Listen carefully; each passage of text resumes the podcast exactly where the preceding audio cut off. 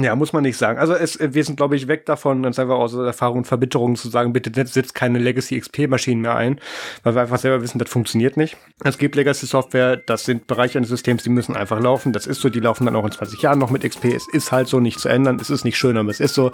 Aber dann setzt euch bitte die halbe Stunde hin, macht euch Gedanken darüber und sichert den Scheiß ab.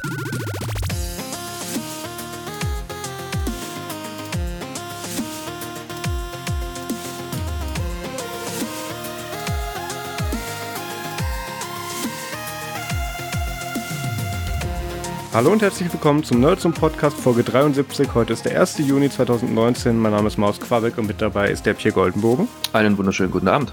Guten Abend, Pierre. Organisatorisches vorweg. Ähm, die Kollegen von LibreZoom oder die Kollegen, die das bereits bei LibreZoom hören, wird es aufgefallen sein, dass jetzt am 1. noch keine Folge rauskam, wenn wir das hier aufnehmen. Das liegt daran, dass die das erst am 4. Juni aufnehmen werden. Ähm, da gab es dieses Mal ein paar Terminüberschneidungen, deswegen können die das erst äh, ein paar Tage nach dem 1. aufnehmen und dann brauche ich auch noch so bis zum Wochenende zum Bearbeiten und zum Hochladen. Also ähm, rechnet mal bis nächstes Wochenende mit der ersten LibreZoom-Folge, äh, bis zur 10. LibreZoom-Folge so rum. Ähm, das ist aber auf jeden Fall nicht vergessen. Das kommt noch. Ähm, es gibt eine weitere organisatorische Änderung. Ähm, Nerds zum Extra-Folgen auf Patreon erscheinen ab jetzt immer mittwochs. Das hat einfach den Grund, ähm, dass es mir so weniger Aufwand ist, wenn ich das dann Samstag respektive Sonntagnacht bearbeite ähm, und dann im Prinzip zwei Sachen gleichzeitig live schicke. So können wir das über die Woche verteilen und dann kommt dann eben immer so Sonntag beziehungsweise montags der Podcast und äh, mittwochs dann eben Nerds zum Extra. Ähm, das lässt sich so ein bisschen besser verteilen und das fällt diese Woche tatsächlich, das war gar nicht aufeinander abgestimmt, das ist jetzt nur so tatsächlich so passiert, ergibt sich noch was. Wir nehmen jetzt, also Pierre und ich nehmen jetzt nicht direkt nach dieser Folge eine Folge nur zum Extra auf, sondern ähm, am Dienstag werde ich mit dem Peter, äh, dem Ex-Co-Host, also dem von vor Pierre, werden wir eine ähm, Nachbesprechung von der WWDC, der Worldwide Developer Conference von Apple, ähm, aufnehmen. Eine kleine Folge, in der wir das alles zusammenfassen werden. Die wird dann auch am Mittwoch erscheinen. Also ab jetzt nur zum Extra immer Mittwoch, nur zur Information. Dann ähm, bei sehe schon, das Gejammer geht früh los. Äh, Pierre, bei dir ist was passiert. Ja, äh, im Vergleich zu dir hatte ich ja eine lange Woche. Ja. Ich hatte keinen Brückentag. Ähm, hatte aber definitiv den Donnerstag genutzt, um super entspannen zu können. Ne, Feiertag muss man ja auch mal feiern. War viel draußen unterwegs, bin mit meiner Maschine gefahren und so. Ähm, ja, bloß um dann diese Entspannung gleich wieder in den ultimativen Endgegner äh, zu setzen, der sich dann Freitag der 13. nannte. Ja, ich weiß, im Kalender steht 31er, äh, 31. Ich bin immer noch der Meinung, das ist ein Typo. Ähm, ja, die Sache ist die, ähm, ich bin morgens schon mal durch meine innere Uhr geweckt worden, obwohl ich eigentlich Spätschicht hatte, was mich dann schon ein bisschen genervt hat. Also anstatt, heuer, ich gehe mal Zähne, gemütlich zur Arbeit, war es dann irgendwie 5.50 Uhr, juhu, du bist wach. ähm, dann bin ich aber tatsächlich äh, relativ schnell an einem Punkt angekommen, wo irgendwie mein Innerstes gesagt hat, irgendwas stimmt heute nicht, irgendwas ist komisch.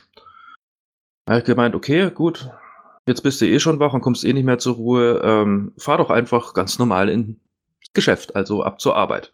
Habe ich dann auch gemacht, bin also pünktlich mit der Frühschicht aufgeschlagen. Ähm, ja, und dann hat sich herausgestellt, dass es leider Gottes sehr gut war, dass ich in dem Fall tatsächlich früher gekommen bin. Aufgrund dessen unsere IT ist mal richtig breit gegangen. Unser Core Switch hat sich irgendwann mal in der Nacht wohl verabschiedet Ergo komplette Kommunikation innerhalb des Unternehmens Fehlanzeige. Dann musste ich erstmal den ähm, Streicheleinheiten verpassen. Keine Ahnung, warum es so gekommen ist, aber irgendwie ist es so gekommen. Äh, nachdem ich den Core-Switch dann einigermaßen wieder oben hatte und Menschen somit arbeiten konnten, sowas wie Telefonanlage funktioniert und es gehen auch E-Mails raus und kommen an, ähm, völlig ja, überbewertet. Völlig, also Kommunikation braucht heutzutage in der Industrie 4.0 keiner mehr, aufgrund dessen wir sind alle vernetzt mit Gedankonet. Schön wär's. ähm, ja, auf jeden Fall, nachdem ich dann da irgendwie zweieinhalb Stunden lang rumgepopelt hatte, dass das Ding wieder irgendwie einigermaßen das tut, was es soll, mit weiß ich nicht vielen Restarts und nochmal irgendwie Config neu aufspielen und bla, hat er dann auch wieder Lust gehabt mitzuspielen, nur um dann mehr oder weniger danach gleich den Anruf zu bekommen, eine Abteilung tut immer noch nicht. Da habe ich dann noch mal fast drei Stunden gebraucht, um rauszukriegen, und das hatte ich echt noch nie, dass die Kommunikation innerhalb des Switches funktioniert, du auch ähm, an dem Port, an dem der Switch angeschlossen ist, problemlos mit dem restlichen Netz kommunizieren konntest. Der Link-State auch komplett ab war, also somit der Switch auch von den anderen Switches gefunden werden konnte und auch über SNMT, äh, SNMP hatte Daten geliefert, aber er hat einfach keine Informationen mehr raus oder reingelassen. Ende vom Lied. Ich war dann irgendwann mal so verzweifelt, dass ich einen neuen Switch aus dem äh, Regal gezogen habe, habe den erstmal nochmal konfig äh, komplett konfigurieren müssen. Ja, und dann war auch dann diese Abteilung tatsächlich mal so gegen mittags, also um 12, wieder einsatzbereit. Ja, dann war ich gerade eigentlich an dem Punkt angekommen, so, hey, ich bestelle mir jetzt dann einfach mal was zu essen. Dazu kam es dann doch nicht. Das habe ich tatsächlich dann delegiert. Bitte bringt mir was zu essen. Aufgrund dessen dann hat gleich die nächste Abteilung angerufen und hat gesagt, ja, unsere Geräte zur Messung hier von Proben ähm, funktionieren nicht. ja, dann musste ich dann feststellen, dass es dann noch ein sogenanntes IOLAN erwischt hat. Also das ist ein Ethernet zu Serial Gerät, also ein Wandler in dem Fall. Ja, und dann ist das dann halt auch noch hops gegangen und dann ging erstmal die Suche los, aufgrund dessen wir hatten kein neues mehr. Ergo musste ich mal so ein bisschen Regale durchforsten. Haben wir irgendwann mal eins abgebaut, weil wir gesagt haben, wir brauchen es vielleicht nicht mehr oder wir brauchen es gerade nicht mehr, aber wir heben es mal auf. Und glücklicherweise habe ich dann tatsächlich noch ein anderes gefunden und auch zu dem Zeitpunkt äh, war es dann so, ähm, Props im Übrigen zum, äh, an meinen Kollegen, der hat sich dann noch mit eingeklinkt, der ist nämlich eigentlich im Urlaub, den habe ich aber angerufen und habe gesagt, du, ich krieg das nicht alleine hingestemmt. Bitte, bitte sei so lieb und unterstütz mich. Und er hat dann angefangen, hier Teile zu konfigurieren und die Treiber von den Geräten zu versorgen, während ich dann hardwaretechnisch unterwegs war und Sachen ausgetauscht habe und Kabel getauscht und was weiß ich was. Also dieser Freitag war definitiv ein Endgegner. Also da bin ich dann auch abends tatsächlich, vor allem ich bin halt die komplette Distanz gefahren, also auch bis zur Spätschicht noch da gewesen, weil äh, man weiß ja nie.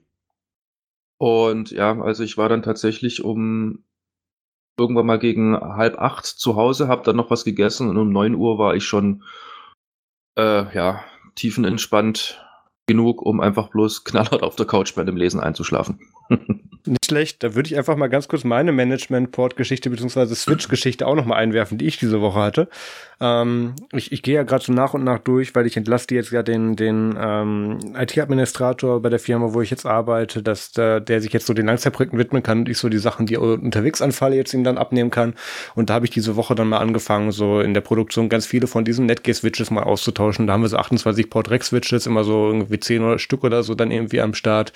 Und ähm, die habe ich alle bei uns im Büro dann vorkonfiguriert, habe die ins bestimmte VLAN für Management gesetzt, habe gesagt, okay, cool, jetzt muss ich dann nur noch auf Deploy drücken, dann sind die fertig. Bin dann an den Serverschrank in der Fertigung gegangen, habe die Dinger da eingebaut und ähm, hab dann, hab dann übers Handy gesagt, so hier deploy mal, die so, ja, okay, deployt jetzt. Und dann hat er mich logischerweise aus dem Managementnetz rausgeschmissen, weil meine IP-Adresse nicht mehr richtig war. Das, das, so sollte das auch sein. Die sollen nur aus einem bestimmten IP-Adressraum auch über Management-Interfaces erreichbar sein. Das wird über ein VLAN geregelt bei uns. Und ähm, habe gesagt, gut, kann ich mich wieder ins Büro setzen. Drei Minuten später klingelt das Telefon, ja, die Produktion steht still. Ja, ähm, der hat anscheinend sehr wohl, ja, ja, der hat anscheinend sehr wohl das Management-VLAN äh, richtig deployed. Ähm, aber aus irgendeinem Grund mit den falschen Daten. Habe ich gesagt, okay, ist ja kein Problem. Hab die alten Dinger ja noch nicht rausgeschraubt, stöpsel ich halt wieder um. Dauert drei Minuten, dann waren sie alle wieder am Laufen. So habe ich gesagt, okay, jetzt warte ich ein paar Minuten, bis ich die wieder, äh, bis ich die wieder anpisse und, und, und das wieder auswechsel. Und äh, habe das dann nochmal versucht. Ähm, nur um dann festzustellen, da ich dann natürlich auch über dieses Management äh, VLAN ähm, eine neue Konfiguration deployed habe auf diese Netgear-Switche, kam ich auch nicht mehr aufs Management-Interface drauf. Und ähm, da gibt's jetzt so ein paar tausend IP-Adressen, auf denen das Interface hätte legen können. Und da hatte ich keine Zeit für und gesagt, gut, dann resettest du die Dinger halt und machst halt nochmal. Hast das File auf dem, auf dem USB-Stick, so schlimm ist es auch nicht, dauert fünf Minuten. So. Ähm, hab die Dinger versucht zurückzusetzen, hab einen USB-Stick angeschlossen, nichts passierte. Ähm, und ich, ich kürze das Ganze ein bisschen ab, weil, glaube ich, Pierre auch noch was anderes hat. Ähm, es ging dann tatsächlich so weit, ähm, dass ich da dann irgendwie stundenlang verzweifelt vor diesen Dingern dann im Serverschrank gekniet habe, bis ich festgestellt habe, ja, die Anleitung, die wir auf File haben, auf, auf, auf dem Dokumentenshare mit, äh, ja, hier NetGear, hier ähm, bitte eine Büroklammer dreieinhalb Sekunden reindrücken und dann resetten die sich, waren nicht mehr aktuell. Mittlerweile sind das siebeneinhalb Sekunden. Wenn man die dann ungefähr vier Sekunden länger drin lässt, diese Büroklammer, resetten sich die Switcher auch richtig und dann geht alles. So, für diese Erkenntnis habe ich zweieinhalb Stunden gebraucht. Ähm, das war dann nicht ganz so gut, aber ja, ich habe die Dinger dann auch noch irgendwann zurückgesetzt bekommen. Also mit Switchen hatte ich diese Woche auch zu kämpfen. Ja, irgendwie diese Woche. Ich habe aber auch noch äh, sag ich mal, andere Leute, die mir diesbezüglich auch schon ein bisschen was vorgeheult haben, die in anderen Unternehmen arbeiten und ja, irgendwie, keine Ahnung, die Woche ist irgendwie Netzwerk nicht so cool. Warum auch ja, immer. Das, das Ding ist halt, du wirst da als, als, als Netzwerk und, und Fisi angelacht, ähm, nach dem Motto hier, du bist der, Götter, der, der Gott der IP-Adressen, du kannst alles. Ähm, ich bin super geschult und zertifiziert auf, auf Cisco iOS Command Line, aber ähm, Dann setzt du mich an so einen scheiß Netgear-Switch zum Klicken dran und da funktioniert halt nichts. Also das ist, das ist immer sehr undankbar. Ja gut, nichts jetzt nicht, aber halt anders.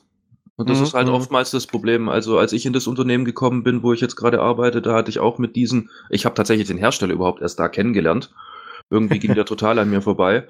Und ähm, ja, du kannst die Dinge halt per Remote Shell ähm, konfigurieren, also schön Kommandozeile, dann übers Webinterface. Dann haben die aber gerade so ein Mischmasch zwischen einem Legacy Webinterface und einem coolen neuen Responsive Interface, wo allerdings wiederum im Legacy schon Funktionen nicht mehr drin sind, die im Responsive drin sind und umgekehrt. Ergo musst du immer ganz genau wissen, auf was du jetzt irgendwie schalten musst, damit du jetzt ganz genau irgendwas konfigurieren kannst. Das was war ich, am Anfang auch so Ping, was? Mhm. Ich werde bei Netgear-Switches immer misstrauisch, wenn im Browser kommt, bitte aktivieren Sie Silverlight. Dann, dann weiß du eigentlich schon, okay, das ist kaputt. Das ja. ist so Qualitätsmerkmal, an und dazu mal, sollte man wegschmeißen, sollte man nicht weiterverwenden. Und jetzt ist Siri gerade der Meinung, ich möchte mit dir sprechen. Nein, möchte ich nicht. So, ähm, ja, was war denn noch in deiner Woche los? Ähm, in meiner, also das war, sag ich mal, heftig genug, sag ich mal, und erwähnenswert. Ansonsten war eigentlich schön ruhig, ähm, viel gelesen. Mhm viele Artikel wieder verworfen. Und ähm, ja, das, äh, sag ich mal, die, die Essenz, das Destillat, das bearbeiten wir ja nachher. Bei dir so? Ja, ähm, ich hatte eine recht entspannte Woche, so entspannt wie sie sein kann, wenn halt der, der, wenn man halt einen knappen Monat im Unternehmen ist, der Chef dann in der vorletzten Woche in Urlaub geht und mich dann eine Woche allein lässt. Also das, das war halt schon gerechtfertigt, ich kam klar. Aber dann kam der halt wieder und da sind diese ganzen Sachen, die halt dann in der Zeit angefallen sind, wo eben aufgearbeitet worden, dann schön entspannt bis Mittwoch gearbeitet, dann Donnerstag Feiertag, Freitag Brückentag und ähm, in der Zeit habe ich dann tatsächlich endlich mein neues iPad Mini bekommen, von dem ich heute tatsächlich auch moderiere. Ähm, das ist ich mag diesen Formfaktor tatsächlich sehr. Ähm, ich bin da tatsächlich bei den iPads der Meinung, ich möchte mal jeden Formfaktor durchprobieren. Ähm, ich hatte die normalen iPads, ich habe jetzt das Mini, demnächst kommt dann irgendwann, was heißt demnächst? Ähm, ja gut, spätestens in eineinhalb Jahren wird dann das iPad Pro mal rankommen, damit ich es alles mal ausprobiert habe. Reviewen durch den Mist ja eh. Und ähm, das iPad Mini gefällt mir gerade sehr gut, weil ich mich halt auch gerade mit meinem Rucksack sehr verkleinert. Einfach dadurch, dass ich mittlerweile spezielle Kamerarucksäcke mit mir rumschleppe, wo halt unten eine ganze Menge Kamerazeugs drin ist und oben noch so ein kleines Fach, wo so noch so eine Nintendo Switch und eine Powerbank drauf passt, aber nicht mehr. Und da passt dann eben auch so ein iPad Mini drauf. Ähm, das werde ich jetzt mit nach London nehmen. Nächste Woche ist ja Vostok Live beziehungsweise nächstes Wochenende und ähm, werde dann ein paar schöne Bilder machen und das sollte auch der Testbericht recht bald kommen.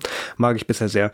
Ähm, den Testbericht, den ich eigentlich diese Woche raushauen wollte, ähm, hat mir tatsächlich letzte Woche schon einen Strich durch die Rechnung gemacht. Ich wollte eigentlich den iPhone äh, XS Smart Battery Case Testbericht raushauen.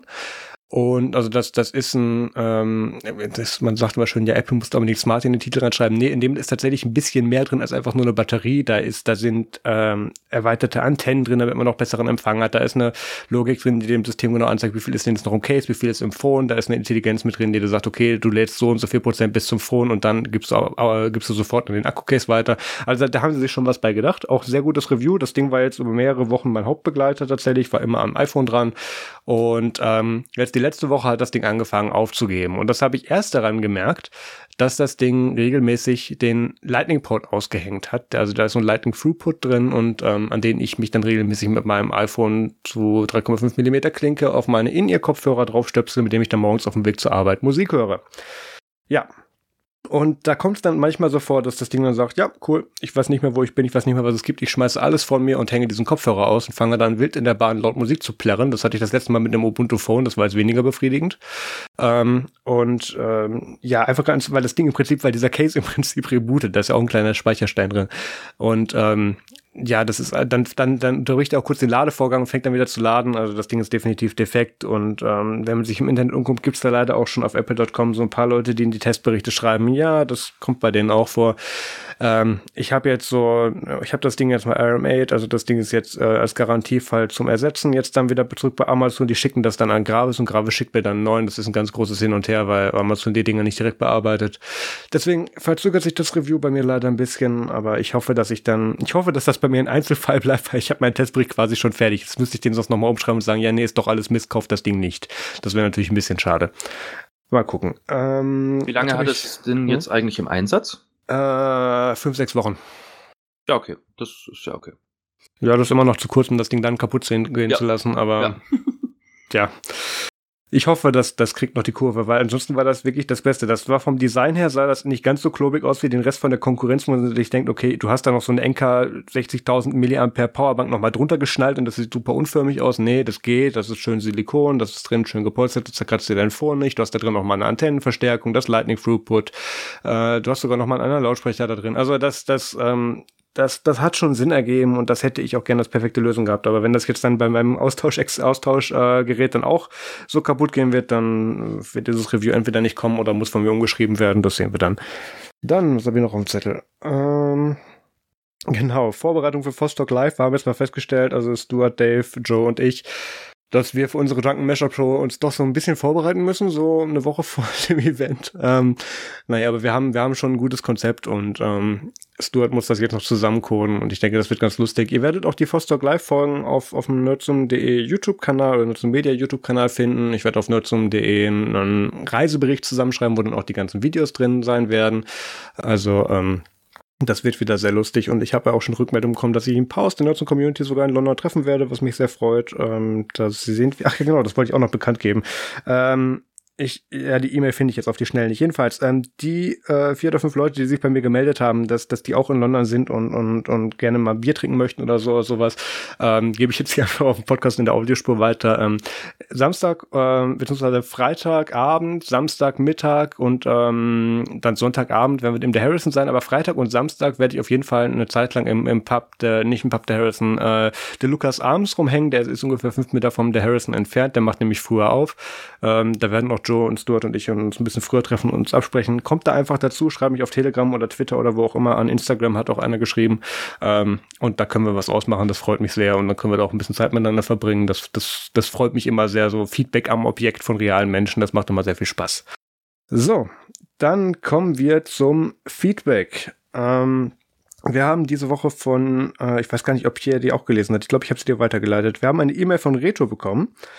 Ähm, der hat geschrieben, dass er das neue Design, was wir auf nerdsum.de haben, auch sehr mag und äh, hat aber auch angemerkt, dass da einige Elemente noch nicht auf Deutsch übersetzt sind und äh, das habe ich ihm auch schon geantwortet, aber hier kann man es auch nochmal sagen. Das ist mir bekannt, ähm, das ist auch in meiner Liste, da habe ich einfach noch keine Zeit zu gefunden, das bei unserem Dienstleister einzuwerfen, damit er das noch eben richtet. Ähm, es gibt auch noch einen Fehler im CSS im Footer, ähm, der bei bestimmten ähm, Kombinationen von Werbeanzeigen auftritt, da bin ich auch dran, das konnte ich noch nicht ganz äh, irgendwie zurückverfolgen, woran das genau liegt, beziehungsweise wie ich das gefixt Klicks kriege, aber das schmeiße ich notfalls beim Dienstleister ein. Ja, ähm, jedenfalls, er sagt, er findet das Design sehr viel übersichtlicher, er findet das, er findet das gut und ähm, er bedankt sich auch für unsere Arbeit, die wir da machen. Deswegen hatte ich das auch dem Pierre weitergeleitet. Ähm, Redo, viele Grüße zurück. Wir haben uns ja auch schon mal gesehen und ich hoffe, dass wir uns bald mal wieder treffen. Ähm, dann, was wir auf Patreon machen, haha, falsch, falsch gedacht. Wir nehmen ja gar nicht heute Mittag, äh, heute Abend noch auf Patreon auf. Aber wenn ihr am Mittwoch die nächste Folge äh, Nerd zum Extra auf Patreon hört, dann werden wir da über das WWDC äh, State of the Union Keynote Special reden, was, Pe was, was Peter und ich aufnehmen werden. Das kommt am Mittwoch. Ähm, und wenn ihr uns Feedback oder Themenvorschläge hinterlassen möchtet, dann schreibt doch eine E-Mail an äh, podcast.nerdsum.de. Dann kommen wir zu den Themen und es ist, es ist diese Woche wieder ein, ein Tech-Product von den Toten auferstanden, ähm, nämlich der iPod Touch. Äh, ich weiß nicht, wo wir damit anfangen. Pierre, hast du in, irgendwann mal ein iPod besessen, noch ganz früher, als die noch so mit, mit mechanischer Drehscheibe drin waren? Ich bin verwirrt. Ich dachte, das ist ein iPhone 7. Okay. Ähm, hatte ich einen iPod? Ähm, ich glaube ja, relativ kurz, weil ich glaube, der lebt immer noch im Bodensee. Ah ja, sehr gut. Dem gefällt's da. Der ist gerne am Wasser, hat seine Ruhe, ja. Also, wo Pierre gerade schon iPhone 7 angesprochen hat, das ist, weil er die Überschrift gelesen hat, nämlich das iPhone-Zeugs, beziehungsweise der iPod, wurde jetzt aufgestockt, beziehungsweise es gab einen Hardware-Refresh, so muss man das ja sagen.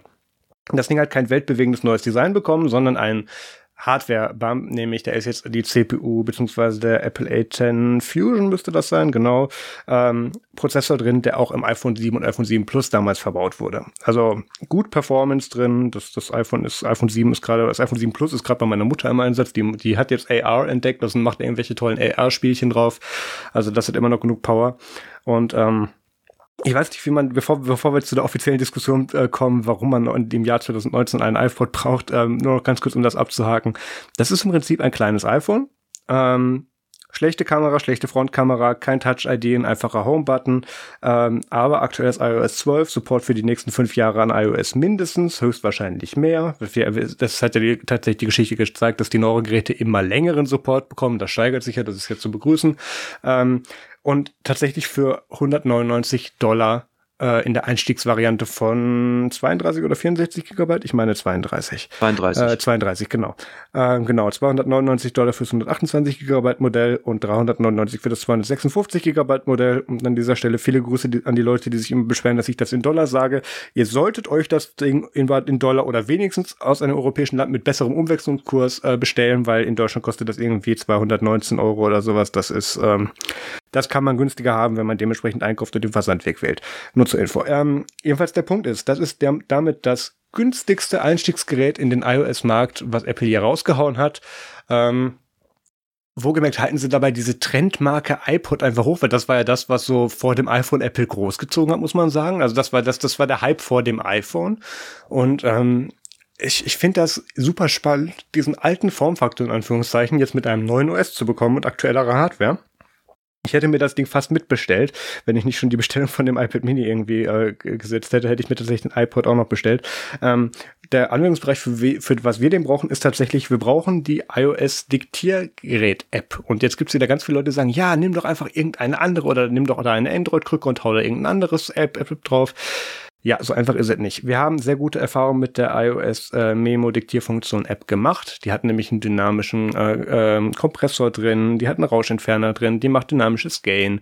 Ähm, einfach sowas, wo ich sagen kann, ähm, wann habe ich das zum ersten Mal eingesetzt? Äh, 20, 2016 auf der UbuCon in, in auf der UbuCon Europe in Essen. Jane Silver, damals noch CEO von Canonical, habe gesagt, hier Mikrofon dran, äh, iPhone in die Hosentasche, halt mal deine Rede, dann habe ich einen besseren Sound fürs Video. Einfach solche Sachen, wo man dann zwischen Tür und Angel dann mal eben einen kurz verkabeln kann. Man muss nicht groß was einstellen, es funktioniert einfach darauf. Also genau diese Sicherheit, damit ich weiß, dass nicht nur das Video nachher stimmt, weil da sitze ich ja direkt hinter der Kamera, sondern auch das Audio, was dann irgendwie 20 Meter von mir entfernt spielt, dass das passt, das ist für mich sehr wichtig. Und ähm, das kann man definitiv günstiger haben, das ist mir, das ist mir durchaus bewusst. Ich habe also das aber ganz gerne auch so in dem Workflow und ähm, äh, da können wir jetzt vielleicht auch zu dem Punkt umschwenken, für was man eigentlich jetzt noch im Jahr 2019 einen iPod braucht. Pierre, hast du spontan Ideen? Ähm, ja. Und Wenn zwar. Wenn du jetzt Musik hören sagst. okay. Ja. Musik hören. Nein. Ja, sehr gut. Ähm, ja, wunderbar. Ähm, die Sache ist die, ich habe meinen ersten Ding. So. Ähm, hat schon mal jemand der iPhone-Besitzer einfach mal nur den Flugmodus angemacht? Dann weiß er, dass ein iPhone ewig hält. Ja, also diese ganze Konnektivitäts- und im Hintergrund Upgrade, äh, Update-Krams-Zeug und Notifications und bla bla bla zieht den Akku Horror schnell leer. Wenn ich jetzt überlege, ich habe ein iPhone 7, das nicht telefonieren kann, dann habe ich an sich ganz genau dieses Gerät.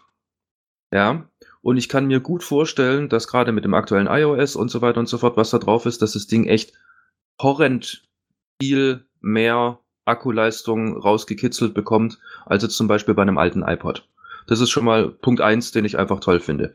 Punkt zwei ist, ähm, wenn ich jetzt zum Beispiel sagen würde, ich möchte ähm, tatsächlich einfach mal nur einen ein, ein Day off im wahrsten Sinne des Wortes, ähm, möchte aber, sage ich mal, auf den Luxus der ganzen Apps, die ich im Endeffekt habe, um Multimedia zu äh, konsumieren, also hier Apple Music, bla bla bla, sucht euch aus. Ähm, und weil ich halt einfach diesen Workflow halt gewohnt bin mit hier, was weiß ich, nach Interpret suchen und so weiter und so fort, die ganze Funktionalität, dann ist es schon nicht schlecht. Klar, ich könnte jetzt argumentieren, mach einfach einen Flugmodus an. Ja, habt ihr im Endeffekt recht, aber ich finde, die Daseinsberechtigung ist des, äh, dennoch gegeben, weil ich dann halt definitiv überhaupt gar nicht erst auch vor allem in Versuchung komme, zu sagen, ah, ich guck vielleicht doch mal geschwind. Weil das ist immer das größte Problem, was ich habe. Ich äh, habe einen Day off, schmeiß mich auf die Maschine, fahre dann ein bisschen in der Weltgeschichte rum, genieße es, dass einfach mein Handgelenk äh, in meine Ruhe lässt. Also kurzum meine Smartwatch auch nichts tut. Und dann halte ich geschwind an und äh, esse was oder wie auch immer und dann gucke ich halt auch aufs Handy. In dem Fall habe ich einfach gar keine Möglichkeit, aufs Handy zu gucken. Weil es ist halt im Endeffekt ein MP3-Player mit ein paar zusätzlichen Apps. Das ist zumindest mal bis jetzt meine Meinung. Ähm, Aber Pierre. Auch, ja, warte, warte, warte, warte. ich bin noch nicht fertig. Ähm, ich würde nämlich gerne noch schon die, ähm, gerade die verbaute Hardware nochmal ansprechen, gerade mit diesem A10-Chip. Ähm, wer jetzt im Endeffekt meckert und sagt, ey, da ist so ein A10-Chip drin, das ist ja wie im iPhone 7, da hätten sie ja hier was aus den iPhones 10 einbauen können und so weiter und so fort. Äh, warum? Das Ding kann immer noch mehr, als man im Endeffekt wirklich braucht, was die Rechenleistung angeht. Also den wirst du so schnell nicht irgendwie an deine Grenzen kriegen. Deswegen also ne, an alle die CPU-Fetischisten, sorry, ich bin anderer Meinung. Das stimmt. Äh, The Verge hatte auch so ein bisschen, ich weiß nicht, ob es so kontrovers, ob das Absicht war oder ob sie mittlerweile einfach schon so denken. Das, da gibt es die beiden Möglichkeiten. Haben ja getitelt hier, äh, neuer iPod übrigens mit den gleichen Specs wie ein iPhone 7. Nochmal das, ob das jetzt was Schlechtes wäre. Das ist ja natürlich mir als Apple-Anhänger, liest sich für mich das nicht schlecht. Im Gegenteil, da haben die, da, das sieht sich für mich, oh cool, ein MP3-Player mit, mit den, mit den äh, Performance-Specs einer Düsenrakete. Ja, super. Ähm, Nee, muss man natürlich noch ein bisschen weiterdenken. Also einerseits der Ansatz von Pierre, über den ich mich ganz kurz lustig machen möchte, ähm, ist natürlich, ähm, ja, wenn du doch dann schon ein Social Detox Device brauchst, dann gib doch einfach nicht 200 Dollar aus und nimm einfach gar kein Geld, gar kein Gerät mit. Aber ich will meine Kamera haben. Gut, die ist jetzt im Endeffekt im Vergleich zu einem iPhone 10 ist es natürlich, ne, es ist halt immer noch ein iPhone 7, ja, aber es ist immer noch äh, besser als das, was ich mehr oder weniger als Kompaktkamera irgendwie kaufen kann. Also gut, jetzt gehen, jetzt hier geht's gleich los. Jetzt kommen gleich ganz, ganz böse Kommentare. Ich weiß, auch im Kompakt, äh, Kompaktkamera-Format gibt's mittlerweile richtig geile Sachen, aber ich habe hier halt dann trotzdem noch die coole Softwareunterstützung mit Panoramamodus und äh, ja, ich weiß, es geht auch alles mit dem Stativ, aber da brauche ich kein Stativ. Aufgrund dessen, die Software entwackelt mir das. Ich habe äh, viel, viel schönere Kamerafunktionen, die einfach schon mir, sag ich mal, abgenommen werden. Ich muss mir da keinen Kopf machen. Ich kann halt wirklich einfach sagen, oh ja, ich mache jetzt einen Schnappschuss. Und der Schnappschuss ist gut. Ich, ich finde deine Argumentation so gut und sie würde auch stimmen, wenn es nicht um den iPod gehen würde, sondern um das iPhone 7. Ähm, die Kamera von dem neuen iPod ist tatsächlich das einzige, für was du das Gerät nicht kaufen würdest, weil das ist das gleiche Modul, was die auch damals in diesem, äh, von war das letzte Refresh 2015, genau, Juli 2015, ähm, ist, ist die gleiche Hardware wie von dem damaligen Modell. Aber du hast immer noch natürlich recht mit der Sache mit, ja, was für Außenwirkungen mit Stativ, mit bestimmter Lichtblende, mit Licht, was auch immer, musst du dazu machen, anstatt das Ding einfach rauszuholen, Foto machen und weiterzufahren. Klar, der Effekt bleibt dabei. Ähm, wo wollten wir damit hin? Genau. Warum braucht man 2019 noch einen iPod? Ähm, man braucht den natürlich als allerletztes zu Musik hören.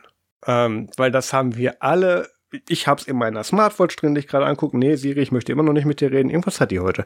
Ähm, ich habe es in meiner Smartwatch drin, ich habe es sowohl in meinem iPhone drin, ich habe das in jedem Tablet drin, ich habe das in jedem anderen Gerät, was ich mit mir rumschleppe, sowieso drin. Die Möglichkeit, irgendwelche Sachen über Streamingdienste oder lokale Dateien abzuspielen. Habe ich schon. Dafür braucht man nicht mehr dedizierten Gerät. Kann man immer noch machen, natürlich, aber, und da gab es auch einige interessante Videos zu von, also man hat gesehen, dass heute Morgen das, das Review-Embargo gefallen ist, dann plötzlich ganz viele, mein, mein Timeline mit iPod-Reviews vorgeschwemmt, äh, wo man sagt, okay, ist wieder 2007. Ähm, also das eine ist natürlich, man hat hier für 199 Dollar den günstigsten Einstieg in das iOS-Ökosystem mit vorzeigbarer Hardware, wo man keine Abstriche machen muss dabei. Ähm, es ist im Prinzip wie ein iPhone, nur dass du damit nicht telefonieren kannst. Du hast aber trotzdem solche Sachen wie FaceTime und iMessage da drin. Das ist nicht zu unterschätzen. Mit dem Ding kannst du ganz normal auch noch, auch noch ähm, äh, ganz normal chatten. Ich, ich möchte jetzt nicht dieses Beispiel bringen, aber ich könnte das Ding zum Beispiel dann in, in meiner Verwandtschaft bei meinen kleinen Cousins verteilen, die auch alle in, in einer Klasse sind mit Leuten mit iOS-Geräten. Die hätten dann da auch iMessage drin. Die könnten mit dem Ding zwar nicht telefonieren über UMTS beziehungsweise LTE, aber die hätten trotzdem noch Zugang zu diesem ganzen Ökosystem und Chat äh, und Chat-Ökosystem. Äh, und ähm, das ist in dem Fall gar nicht ver verkehrt und ein sehr, ein sehr günstiger Einstieg. Ob man das jetzt möchte, dass, dass Schulklassen sich über ein bestimmtes proprietäres Format vernetzen, ist eine ganz andere Diskussion, haben wir jetzt keine Zeit für. Ähm, dann, ähm, was da noch drin ist, was ja auch Apple in ihrem Pressrelease angeteasert hat, ich habe den ja auch bekommen, ist, dass ähm, da natürlich stark dieser Apple Arcade ähm, äh, Plan jetzt dann gepusht werden soll. Arcade, wir erinnern uns, das haben Peter und ich vor ein paar Wochen mal, glaube ich, nach dem letzten Apple Event zusammengefasst, genau, bei dem, wo dann Oprah Winfrey auf der Bühne stand und alle irgendwie heimgegangen sind. Ähm, Apple möchte jetzt auch einen Gaming-Streaming-Dienst, äh, nee, nicht Streaming-Dienst, aber einen Apple Gaming-Ökosystem-Dienst ans Laufen bringen und ähm, schreiben auch zurecht, dass iOS die, die die äh, weltweit äh, First Place Mobile Gaming Plattform ist, ganz einfach weil Android dazu zu fragmentiert ist, das schreiben sie natürlich nicht dazu. Ähm, aber allein dadurch ist das ein sehr günstiger Einstieg in diese Welt. Und zum anderen diese ganzen Spezialanwendungen mit hier, ähm, ein Kind, was zum Beispiel, oder jemand, der noch nie, der nicht bereit ist, jetzt von seinem Android wegzuschwenken, aber gerne auch in einem iOS-Ökosystem unterwegs sein möchte, oder ein Kind, wo man sagen möchte, das schmeißt das Ding eh dreimal am Tag runter, kostet dann nur 200 Dollar, ist egal. Ähm, Gerade für solche Leute ist das ein super günstiger Einstieg und dann eben auch für solche Experten, die sagen, ich brauche für bestimmte Nischenanwendungen unbedingt eine iOS-App, wie ich jetzt zum Beispiel sage bei der Memo-Diktiergerät-Funktion. Die ist dieses Gerät dann eben gedacht. Und ähm, aus dem gleichen Grund hat Apple, ist Apple da eben nicht hingegangen und hat gesagt, hey, wir machen aus dem Ding das nächste Hyper-iPhone, weil braucht ja keiner. Ähm, das hat die gleiche alte Shell mit den, mit den großen Display-Bezels bekommen, wie auch das 2015er Modell mit dem letzten Hardware-Refresh. Das hat den gleichen Akku mit drin, also mittlerweile neueren, aber gleiche Kapazität. Ähm, das, das hat ein bisschen, das hat wohl einen Speicheraufschuss äh, bekommen. Also es gibt da jetzt tatsächlich eine 256 GB Speichervariante davon für, wenn ich jetzt schnell genug scrolle, wie viel kostet 400. das Ding? 400 äh, Dollar ähm, ist absoluter Bullshit. Apple speichert in ARC und macht das dynamisch und lagert das aus. Die 32 GB reichen völlig. Wenn man sagt, man filmt unbedingt gerne mit einer schlechten Kamera, dann kann man das 128 GB Modell nehmen, braucht aber trotzdem keiner. Also ähm, das, das ist ein sehr gutes Modell und Apple hat das Ding nur refreshed, weil die Leute immer noch das alte gekauft haben. Also die Nachfrage besteht ganz offensichtlich. Ähm, sonst hätten die das Ding lange sterben lassen. Ja, Pierre? Richtig, und wir sehen wahrscheinlich, also gerade wir zwei sehen dann halt wahrscheinlich einfach gar nicht die Anwendungszwecke, die es dann halt sonst noch gibt. Jetzt mal abseits von, äh, ich verkabel mal jemanden spontan und habe gute Soundqualität, um die ich mich dann vor allem in der Nachbearbeitung nicht mehr kümmern muss, vielleicht sogar gar nicht nachbearbeiten muss. Mhm. Ich meine, wenn die Leute ja schon wirklich kaufen, und zwar diesen guten alten iPod, ja, keine Ahnung, was in deren ihren Köpfen vorgeht, aber die brauchen das wohl. Und ja. keiner, keiner, keiner kauft heute ein, äh, und das ist mir auch wichtig, ein MP3-Player plus, weil es ein Apple-Gerät ist. Das, äh, wie meinst du das jetzt genau? Moment. Ja, es gab, es gab, es gab ja, ähm, oder es kommt ja immer, werden ja Stimmen laut, ja, die Leute kaufen sich bloß neue Geräte von Apple, eben weil halt Apple ein neues Gerät rausbringt. Ach so, ja, nee, das ist natürlich ein abge abgedeckter Funktionsumfang. Dafür kauft man nicht alleinig dieses Gerät, außer man sammelt die Dinger. Dann ist, dann ist das sowieso eine andere Sparte. Aber ähm, es gibt nichts, was das Ding nicht auch in einem anderen, neueren Hardware-Revisionsmodell abdecken könnte, was die Daten rausgebracht haben. Das ist definitiv richtig. Ganz genau, da wollte ich hin. Gut. Ähm, ich habe aber auch ein Video gesehen, was mich sehr fasziniert hat, in, als dieses Review-Embargo gefallen ist, nämlich von äh, äh, Graham Morrison, Jason Morrison. Ähm, ich weiß gar nicht genau den Namen. Lass mich diese App öffnen. iPad mach hin hier wäre es da Jonathan Morrison, so genau, Morrison war richtig. Ähm, der hat ein Video gedreht zu dem, zu dem iPod Touch, wo er es, wo er ihn reviewt hat, zu dem neuen 2019 iPod Touch und der hat das Video auf dem iPod bearbeitet. Der hat das auf dem Ding geschnitten, Multicam, Color Grading, Sound, äh, Sound, also da hat da Voice-Over drüber gemacht, hat das Ding auf dem Ding bearbeitet und gerendert. Und ähm, das tut mich als medienschaffende Menschen natürlich extrem faszinieren, weil das ist ein 200 Dollar Wegwerfgerät, was diese Fähigkeiten mit sich bringt, um da ein hochprofessionelles Video rauszuhauen. Ganz ehrlich, wenn das nicht das, der Inhalt dieses Videos gewesen wäre, wo er auch sogar sagt, hier, ähm, wo er sich selber filmt, wie er es auf dem Ding bearbeitet und das landet dann später im Video, äh, wo er zeigt, dass er das auf dem Ding bearbeitet, also äh, Inception schlechthin. Ähm, wäre mir das nicht aufgefallen. Das hätte der auch in, in, in, in, in äh, Final Cut Pro, wo auch immer machen können. Das wäre mir nicht aufgefallen. Und allein diese Kraft in, in so einem Low-Level, Anführungszeichen, weil das ist immer noch der schlechteste Chip, den Apple oder der, der Low-Level-Chip, den, den Apple aktuell noch verkauft, muss man ja sagen, ist damit am Ende der, der Timeline angelangt. Ähm, das ist einfach eine Leistung, die einfach zeigt, wie gut dieses iOS-Ökosystem für Kreative mittlerweile ist. Auf, bei Android würdest du, auf, würdest du nie auf die Idee kommen, dass du ein Hoch, dass du, dass du ein High-End-Level-Video auf einem 200 Dollar Wegwerfgerät editieren könntest. Da würde keiner drauf kommen. Hier ging das auf einem iPod und das ist der gesamte Inhalt dieses Videos. Also das, das würde ich auch empfehlen, sich das anzuschauen.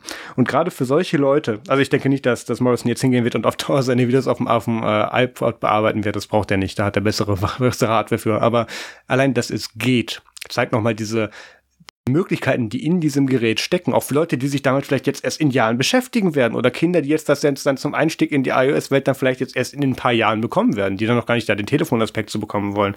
Also ähm, das fand ich auf jeden Fall sehr beeindruckend. Ich weiß nicht, ob Pierre das Video gesehen hat. Ich habe das Video gesehen, also mich hat's sogar tatsächlich, ähm, ja, also ich hatte es erst nicht geglaubt, aber ich musste es mir dann nochmal anschauen und okay, ja, tatsächlich, es ist tatsächlich auf dem iPod gemacht. Ja.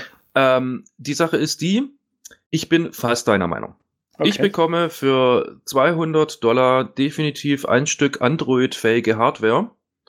ähm, die genau die gleiche Power hat, wenn nicht sogar bessere Power, mehr Arbeitsspeicher, bla bla bla überhaupt. Ja, ja, Power schon, aber. Nur die Software ist halt nicht gut. So, da sind wir beim Punkt, weil auf dem iPod liefen nämlich wie auch auf allen anderen iOS äh, 11 und 12 Geräten Luma Fusion drauf. Das hätte er auch ungefähr so mit iMovie hinbekommen, aber ich weiß genau, warum er das mit, mit Luma Fusion gemacht hat, weil er nämlich dieses Bild-in-Bild-Ding haben wollte. Ähm, mhm. Deswegen hat er Luma Fusion dazu genommen. Er hätte auf, das, das sah auch so ein ganz kleines bisschen schlechter als seine normalen Videos aus, also von, von der, von der Bitrate. Und das erklärt natürlich, weil er es auf dem iPad gemacht, auf, auf dem iPod gemacht hat. iPad Pro ist wieder eine ganz andere Geschichte, da hat er auch ein Video zu gemacht. Jedenfalls, wir sind da schon viel zu lange dran. Ich finde das sehr faszinierend. Ähm, ich finde, dass das ähm, für, für 199 Dollar, dass das der günstigste und beste Einstieg in die iOS-Welt ist, den man haben kann. Und ähm, wenn ich nicht das iPad schon, iPad Mini schon gekauft hätte, jetzt für das Review, hätte ich tatsächlich den iPod auch noch reviewt, aber das, das ist dann alles zu spät, deswegen mache ich es nicht mehr. Aber ich will nicht ausschließen, dass der dann demnächst zu unserem Fuhrpark gehört, wenn wir auf Events gehören und äh, wenn wir auf Events gehen und dort dann auch Leute interviewen.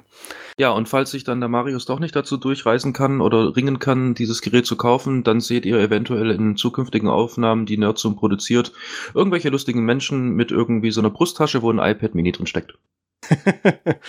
Ja, warte mal, das Mikro kurz kommen. Doch, die Memo-App ist auch drin, das würde gehen, Sprachmemos. Ja, gut. Ähm, so, kommen wir von den schönen Themen der technischen Innovation ähm, zu den anderen Themen, die für andere Leute schöner sind, außer die für die Leute, die betroffen sind. Äh, Flipboard ist manchen Leuten ein Begriff. Fangen wir hier an. Pierre, hast du davon schon mal gehört? Ich habe davon gehört, das ist ein ziemlich beliebter und sehr, sehr aufgeräumter und sehr, sehr übersichtlicher News-Aggregator. Ja. Kann man das so nennen? Das kann man so ähm, nennen. Ich äh, mag's trotzdem nicht. Die Sache ist die, ich bin einfach so an RSS gewöhnt. Ich weiß, das ist auch bloß eine Sache der Anzeige. Und ähm, vor allem aber halt auf die ähm, alten RSS-Darstellungen irgendwie äh, geeicht, so von wegen, ich habe eine kleine schmale Zeile, da drin steht im Endeffekt der Header, wann ich die News bekommen habe, reicht mir schon. Ich brauche diesen, ähm, ich nenne es mal digitales Magazin, Umblätter-Effekt, ist einfach, äh, verwirrt mich. Aber gut, ja. gut. Ich habe die auch natürlich schon getestet. Sie ist nicht schlecht. Aber wie gesagt, einfach nur nicht my, my taste. Kommt natürlich darauf an, wie sehr man das Ding benutzt, wie sehr man das Ding mit seinen Daten füttert, damit dem das auch die richtigen Dinger vorschlagen kann, ist klar. Ähm, das das habe ich ja aktuell mit Apple News, was ich mir über drei Dienste aus Amerika geklickt habe, was ich gerade auch teste. Ähm, aber warum Flipboard tatsächlich so groß wurde, ist, dass das in verschiedenen Android-Launchern, äh, also die, die, die, wie wird man im Linux-Bereich sagen, Desktop-Interfaces, Desktop-Environments, äh, tatsächlich als Standard hinterlegt war, dass das dann zum Beispiel beim nach äh, von links nach rechts swipen, dann zum Beispiel auf dem Startscreen dann äh, der Default war, wo man dann zum Beispiel dann diese Flipboard-Anzeige kam. Also ist ein News-Aggregator, müssen wir nicht weiter erklären. Und ähm, da waren so knapp eine, äh, äh, beziehungsweise sind aktuell 150 Millionen monatliche User drin und die haben haben so ein kleines Problem mit Passwörtern, nämlich dass die die anscheinend regelmäßig verlieren. Unter anderem von dem Zeitraum vom 2. Juni 2018 bis 23. März 2019 oder auch dann nochmal vom 21. April 2000, äh, nee, vom 21. April bis 22. April 2019. Ähm, da verlieren die gerne schon mal Passwörter. Und das ganz Tolle ist, wenn man sich das Ding ab Release quasi geklickt hat ähm, und dann ab 2012 ein Passwort hatte, bis zum 14. März 2012, waren die Passwörter noch in so einem ziemlich äh, schlecht gehashten SHA-1-Algorithmus ähm, verschlüsselt. Das heißt, da kommt man dann mit ein bisschen Rechenpower und ein bisschen Geduld dann auch gut hinter. Also ähm, die waren schon alle nicht sehr gut geschützt. Flipboard hat anscheinend es hinbekommen, dass sie sich mehrmals die, die Passwörter haben klauen lassen und ähm, kam da jetzt auch erst letztens mit um die Ecke, was dann auch wieder eine ganz andere Rechtslage ist. Jedenfalls die Konsequenz daraus ist, dass Flipboard dann bei, ich finde gerade leider nicht die genaue Anzahl, wie viele User das am Ende betroffen hat. Waren es wirklich alle 150 Millionen, Pierre? Hast du ähm, das gelesen? Nein, nein, nein. Also die 150 Millionen sind generell einfach die monatlichen Nutzer. Aber ah, ja, wenn man jetzt einfach mal davon an. ausgeht, äh, wann Flipboard, äh, Flipboard begonnen hat, ergo mit ganz genau einem Benutzer und wahrscheinlich der Chef selber erstmal, ähm, bis zu, ich habe da noch ein bisschen was zusammengegoogelt, also Mitte letzten Jahres waren es circa 130 Millionen Benutzer. Ja. Flipboard, äh, TechCrunch schreibt sogar selber, dass am Ende äh, sogar bis 140 Millionen User äh, betroffen sein würden, aber sie wollten nicht genau sagen, wie viele genau in diesen 140 Millionen. Also kann man davon ausgehen, 139.000, äh, 139 Millionen oder so. Ist auch egal. Und ähm, zwei. Und zwei. Ähm, Konsequenz daraus war, dass alle äh, Tokens und Passwörter zurückgesetzt wurden. Das Witzige war, dass Flipboard auch so äh, First-Party-Tokens gemacht hat, mit denen man sich bei anderen Diensten anmelden konnte. Das ist dann sehr praktisch, wenn man den einen Dienst aufmacht und dann plötzlich ganz viele andere Dienste da dann so mit in den Schoß fallen und sagt mal, cool, hier ist auch noch ein Passwort, möchtest du das auch noch mitnehmen? Ähm, ist der Grund, warum man sich nicht mit Facebook oder mit Google einloggt. Kurze Info an alle, wie immer. Und ähm, tue mich sehr schwer zu sagen, dass Flipboard hier die richtige Konsequenz gezogen hat, nachdem die das anscheinend über mehrere Jahre vergessen haben, ihren Usern mitzuteilen. Und die richtige Konsequenz daraus zu ziehen war, beim ersten Mal haben sie offensichtlich gar nichts gemacht. Sie haben die Passwörter zurückgesetzt, haben die Leuten dazu E-Mails geschickt ähm, wenn ihr unter diesen 140, 150 Millionen Usern seid und eine E-Mail bekommen habt oder auch nicht und ihr denkt, ihr hattet mal bei Flipboard einen Account und ihr wisst nicht mehr, welches Passwort ihr da verwendet habt, dann ändert das doch vielleicht auch mal bei den anderen Diensten. Ähm, Pro-Tipp an alle, nimmt einen Passwortmanager oder nimmt eine, nimmt eine aufgemotzte Excel-Tabelle und macht da random generierte Passwörter rein und lasst euch dann bitte nicht die Excel-Tabelle klauen, ist klar. Ähm, weil ihr könnt davon ausgehen, dass wenn ihr das gleiche Passwort habt und die jetzt dann auch schon bei, bei Willhand und bei den ganzen anderen üblichen Verdächtigen natürlich längst in der Datenbank rumschweren, dass eure anderen Konten, auf denen ihr diese Passwörter verwendet habt, mit dieser E-Mail-Adresse in Verbindung oder auch nur mit anderen E-Mail-Adressen, die bereits kompromittiert wurden. Also herzlichen Glückwunsch. Bleiben, bleiben wir bei guten Nachrichten. Tatsächlich. Gut, dann ähm, gehen wir mal über zu den guten Nachrichten. Eine Million verwundbare Rechner. Microsoft war vor dem Superwurm. Pardon. Ähm, ja, also, ähm, es ist mal wieder soweit. Die Woche ist rum. Ähm, wir haben natürlich wieder was Schönes an Sicherheitslücke gefunden. Ähm, ja, und zwar der Security-Experte Robert Graham, Robert Graham in dem Fall, ja. hat sich so ein bisschen gedacht, ah, ich gehe jetzt mal so ein bisschen im Internet, mal ein bisschen scannen und guck einfach mal, was ich so finde. Und zwar aufgrund dessen, da er wohl gelesen hat, dass es eine neue Sicherheitslücke im RDP gibt. Ähm, RDP steht in dem Fall für Remote Desktop Protocol. Protocol, genau. Ähm, heißt so viel wie, ich kann von ähm, einem Client auf einen anderen Client oder einen Server ähm, zugreifen und kann dort dann halt im Endeffekt äh, sehen, was da gerade abgespielt wird, kann sogar über diese Verbindung drucken, Maus, Tastatur, Eingaben und so weiter und so fort. Sound wird übertragen, alles ganz toll. Ähm, den meisten Leuten, die nicht im Admin-Bereich unterwegs sind, wird mittlerweile tatsächlich, glaube ich, der Teamviewer fast mehr sagen.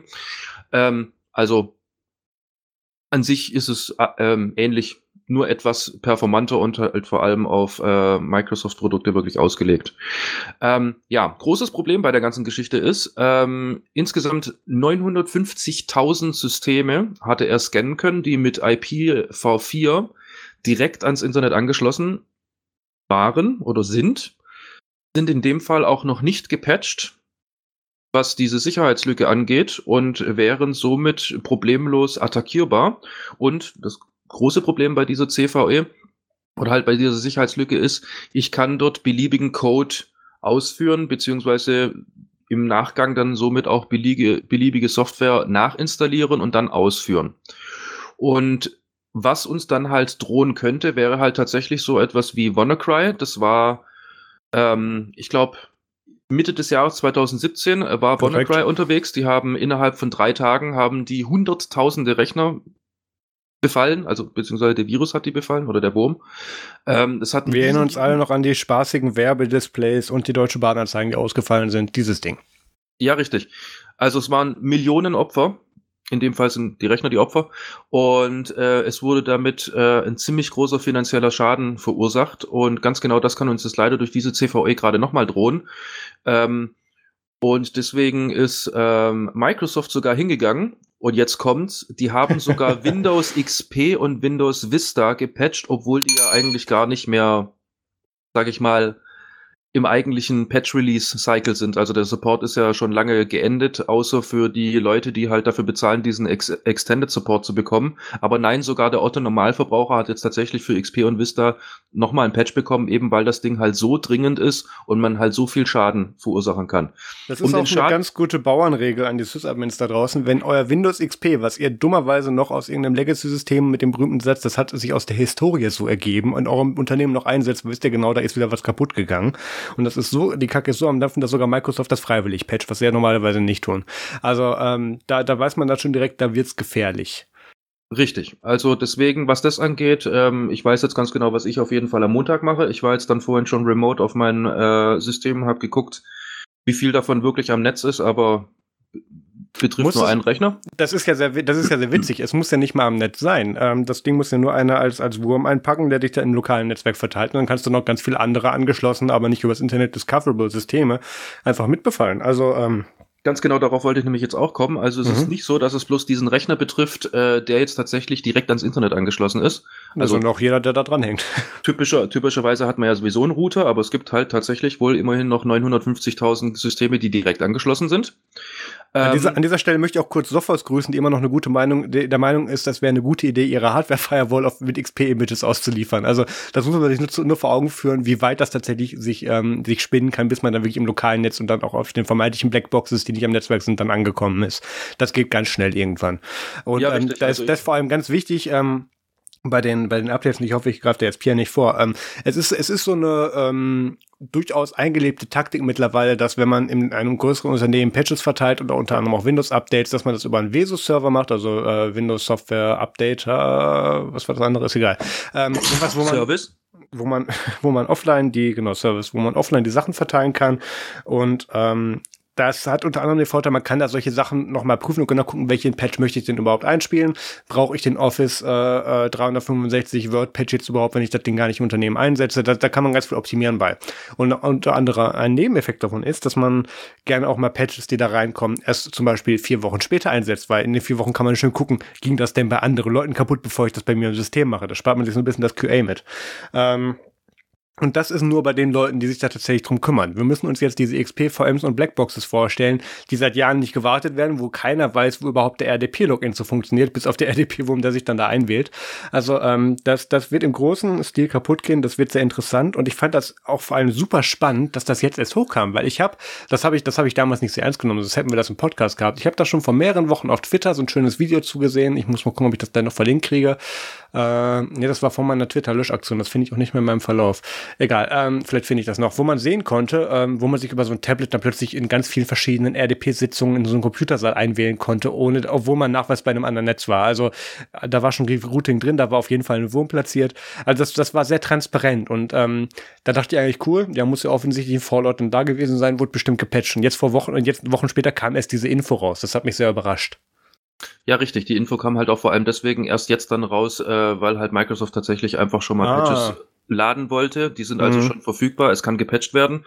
Ähm, Woran ich mich jetzt dann tatsächlich noch richten würde, ist tatsächlich an die ganzen Sys-Admins da draußen, die uns hören. Ähm, bitte, bitte, bitte mit ganz viel Zucker oben drauf, schaut auf euren Vesus, weil ich kenne das auch von mir. Heuer, das Patch ist ja für Windows XP. Pf, ach ja, XP habe ich bloß noch den einen Rechner, was wird denn das schon sein? Also schaut da tatsächlich mal in die Ach. Ganz genau, schaut da tatsächlich mal vielleicht in diese Gruppe rein, äh, die ihr vielleicht gemacht habt für die XP-Maschinen äh, und gebt das frei. Und vor allem ganz, ganz viel äh, wichtiger ist eigentlich auch noch dieses typische Problem, was jeder Sys-Admin Admin hat. Es gab irgendwann mal eine Maschine, die war auf Windows XP, da lief eine Software, die Software wird nicht mehr hergestellt, ist also natürlich auch nicht aufwärtskompatibel. Somit läuft es weder auf Vista noch auf allem, was dann halt später kam, auch nicht im Kompatibilitätsmodus. Deswegen hat man daraus, aus diesem äh, damaligen Stück Hardware, hat man eine virtuelle Maschine gebaut. Die läuft jetzt irgendwo auf bitte Produkt ein, äh, eingeben, was halt irgendwie deine VM am Laufen hält. Ähm, schaut auch da vorbei. Die gibt's auch noch. Ihr wisst ganz genau, dass sie da sind. Ich hatte auch tatsächlich mal, das war jetzt nicht bei meinem aktuellen Arbeitgeber, das muss ich dazu sagen, weil die so ein bisschen überlappen, sondern bei einem, wo ich mein Security Audit gemacht habe, wo ich dann gesagt habe, cool, ähm, eure Scanstation, wo ihr über den Warenausgang so ein bisschen Scanner-Software betreibt, ist erstens mal schön, weil die Dinger sich über WLAN verbinden als Hotspot erreichbar und ich kann mich da einfach draufschalten und dann gibt mir das so einen schönen äh, SMTP-Share. Ähm, da muss ich da nur Autoruns reinnehmen und dann macht das Ding genau das, was ich will. Also das Low-Level an, an Remote Code Execution, was du überhaupt geliefert bekommen kannst. Quasi das Hacken mit GUI. Ähm, und, und die Dinger sind halt auf Systembasis schon so kaputt, ganz einfach, weil damals dieser Angriffsvektor noch nicht so weit gedacht wurde. Weil wie auch, das war halt Jahre vorher, bevor das populär wurde. Ähm, guckt euch das an. Äh, Pierre hat das anfangs auch so schön unterschwellig mitliefern lassen. Wenn ihr die nicht in der Gruppe habt, packt die in eine Scheißgruppe mit gesicherten Firewall-Regeln, dass dann nur Sachen raus und reinkommen, die da hin sollen und der Rest wird bitte reglementiert gelockt und alertet werden.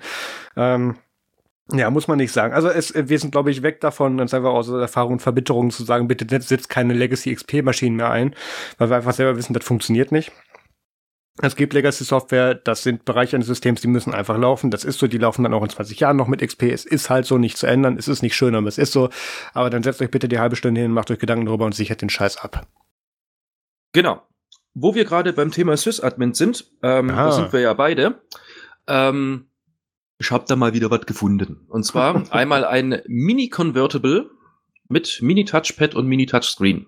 Ja. Das wird jetzt einige eventuell daran erinnern, hoffe ich zumindest mal, an äh, Marius schöne Reviews und Artikel bezüglich des GPT Pocket ähm, dass er im Einsatz hat und auch durchaus begeistert war. Ähm, zum einen äh, von der Akkulaufzeit und vom, zum anderen ähm, bezüglich der Performance, wenn man halt gerade mal irgendwie was meint, beziehungsweise sich an irgendwelchen, ich habe vergessen, wie es heißt, Folding Home Projekten irgendwie für Medizin beteiligen möchte, ohne äh. dass einem das Ding irgendwie durch die Tischplatte brennt. Super Permutations irgendwas, ja, ja. Gesundheit. Ich würde damit zum Arzt gehen. Also auf jeden Fall, ähm, es gibt da jetzt was Neues, was ich durchaus interessant fand, ähm, weil es eben halt ein super geniales Feature hat. Und zwar ein 360 Grad ähm, Scharnier. Also das ist dann mehr oder weniger dann schon ein 8 Zoll Convertible. Und in der Größe von 8 Zoll macht eigentlich dann schon wieder dieser Mini-Laptop, nenne ich ihn jetzt einfach mal, ähm, den ich dann aber auch wirklich so komfortabel wie ein äh, Tablet nutzen kann, finde ich dann schon wieder irgendwo cool, weil beim GPT Pocket, ich habe das ja netterweise vom äh, Marius mal ausgeliehen, einfach mal bloß um damit zu spielen und zu testen. Ähm, da war eben ganz genau das, diese große Krux, dass ich eigentlich dann doch wieder mit einem Tablet unterwegs war, um einige Sachen zu machen. Ähm, das war tatsächlich so die Sache, die mich am allermeisten gestört hat, ist, dass ich dieses, äh, diese, vor allem auch dieses Display beim GPT Pocket nicht komplett aufklappen konnte. Also ich konnte das nicht komplett flach machen, sondern was weiß ich, was das im Winkel ist, 75 Grad oder sowas. So um ja. Dreh, ja. Und dann ist halt einfach Feierabend. Wenn ich jetzt aber irgendwo vor meinen Racks stehe und möchte das Ding einfach schon ablegen, ähm, und möchte dann aber gucken, was meine Konsole ausgibt, weil ich es halt angeschlossen habe, entweder über WLAN oder Internet oder wie auch immer, ähm, dann bin ich halt jedes Mal oben am rumbasteln und dann halt doch wieder in die Knie gehen, okay, was steht denn da jetzt eigentlich? Wenn ich das einfach nur flach hätte legen können, ja, wäre das super gewesen, dann hätte ich das einfach nebenher lesen können, gucken, wieder rumbursteln, gucken und so weiter und so fort. Aber jetzt kommen wir mal noch zu den technischen Details. Also wie gesagt, 8 Zoll Touchscreen mit 380 Grad, äh, ja genau, 380 Grad Scharnier, ja, also Inception. ähm, es benutzt kein Touchpad, weil dazu ist schlicht und ergreifend einfach gar kein Platz, sondern hat einen Fingersensor, der wohl dem gleichzusetzen wäre wie beim GPT Pocket 2. Nein. Ähm, nein, tatsächlich Nein. nicht. Das ist, das ist das, wo ich auch schon letztes Mal in diesen, in diesen Schreihals gefallen bin. Ähm, das ist ein Infrarotsensor. Man nennt sich an die ganz frühen Samsung Windows Mobile Smartphones, die so eine Maus hatte, die man über so einen Infrarotsensor, der so einmal ein Zentimeter groß war ungefähr, den man darüber steuern konnte mit Wischbewegungen. Ähm, so ungefähr das ist das auch. Das ist kein Trackpoint, wie er beim GPT Pocket war. Die erste und, und, und, und letzte beste Auswahlfunktion, wie man für sowas oder, oder Trackpoint-Funktion, die man für sowas umsetzen konnte, wie ich finde, obwohl es ja nie Trackpoint hätten nennen dürfen.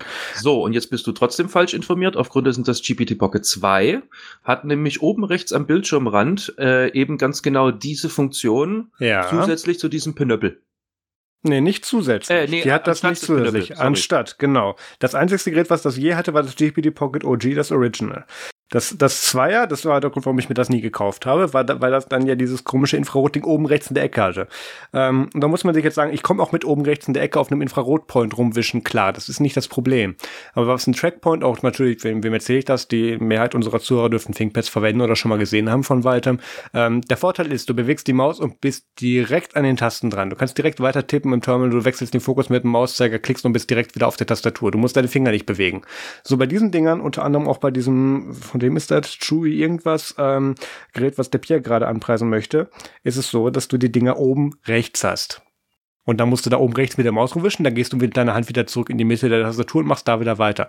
Das ist alles sowas, das, das, das nimmt dich aus dem Geschehen wieder so ein bisschen heraus, was eben das originale GPD äh, Pocket und auch äh, ThinkPads natürlich nicht haben. Gut, also diese Pinöppel ist im Bereich der Leertaste, aber gut. Ähm, ähm, verbaut ist auf jeden Fall Intel Core M3 und 8 GB Arbeitsspeicher. Das reicht also dicke. Ich möchte jetzt zwar mich nicht so weit aus dem Fenster lehnen, dass man sagen kann, okay, ich lasse darauf sogar eine kleine virtuelle Maschine laufen. Vielleicht wirklich was rudimentäres, irgendwie in Linux, was mir, was weiß ich, in Kali oder sowas für Penetration Tests oder sowas, wenn es halt auf Windows als Host-System laufen soll, weil man es einfach öfters braucht. Man hat unglaubliche 128 GB EM, äh, EMCC, EMM, EMM, EMMC. Da drin, ähm, was ich absolut over the top finde jetzt für meine Verwendung, weil ich würde es tatsächlich nur dafür verwenden, weil als Laptop-Ersatz ist es dann halt doch nicht 100%, sage ich mal, also sehe ich jetzt zum Beispiel nicht den Anwenderzweck. Klar, du kannst damit ganz normal auf der Couch surfen, während du auf der Couch surfst. Ähm, du hast da sämtliche multimedialen Vorteile und äh, durch den kleinen Bildschirm halt natürlich auch die Nachteile. Ähm, aber jetzt zum Beispiel eine Excel-Liste würde ich auf 8 Zoll ungern editieren wollen.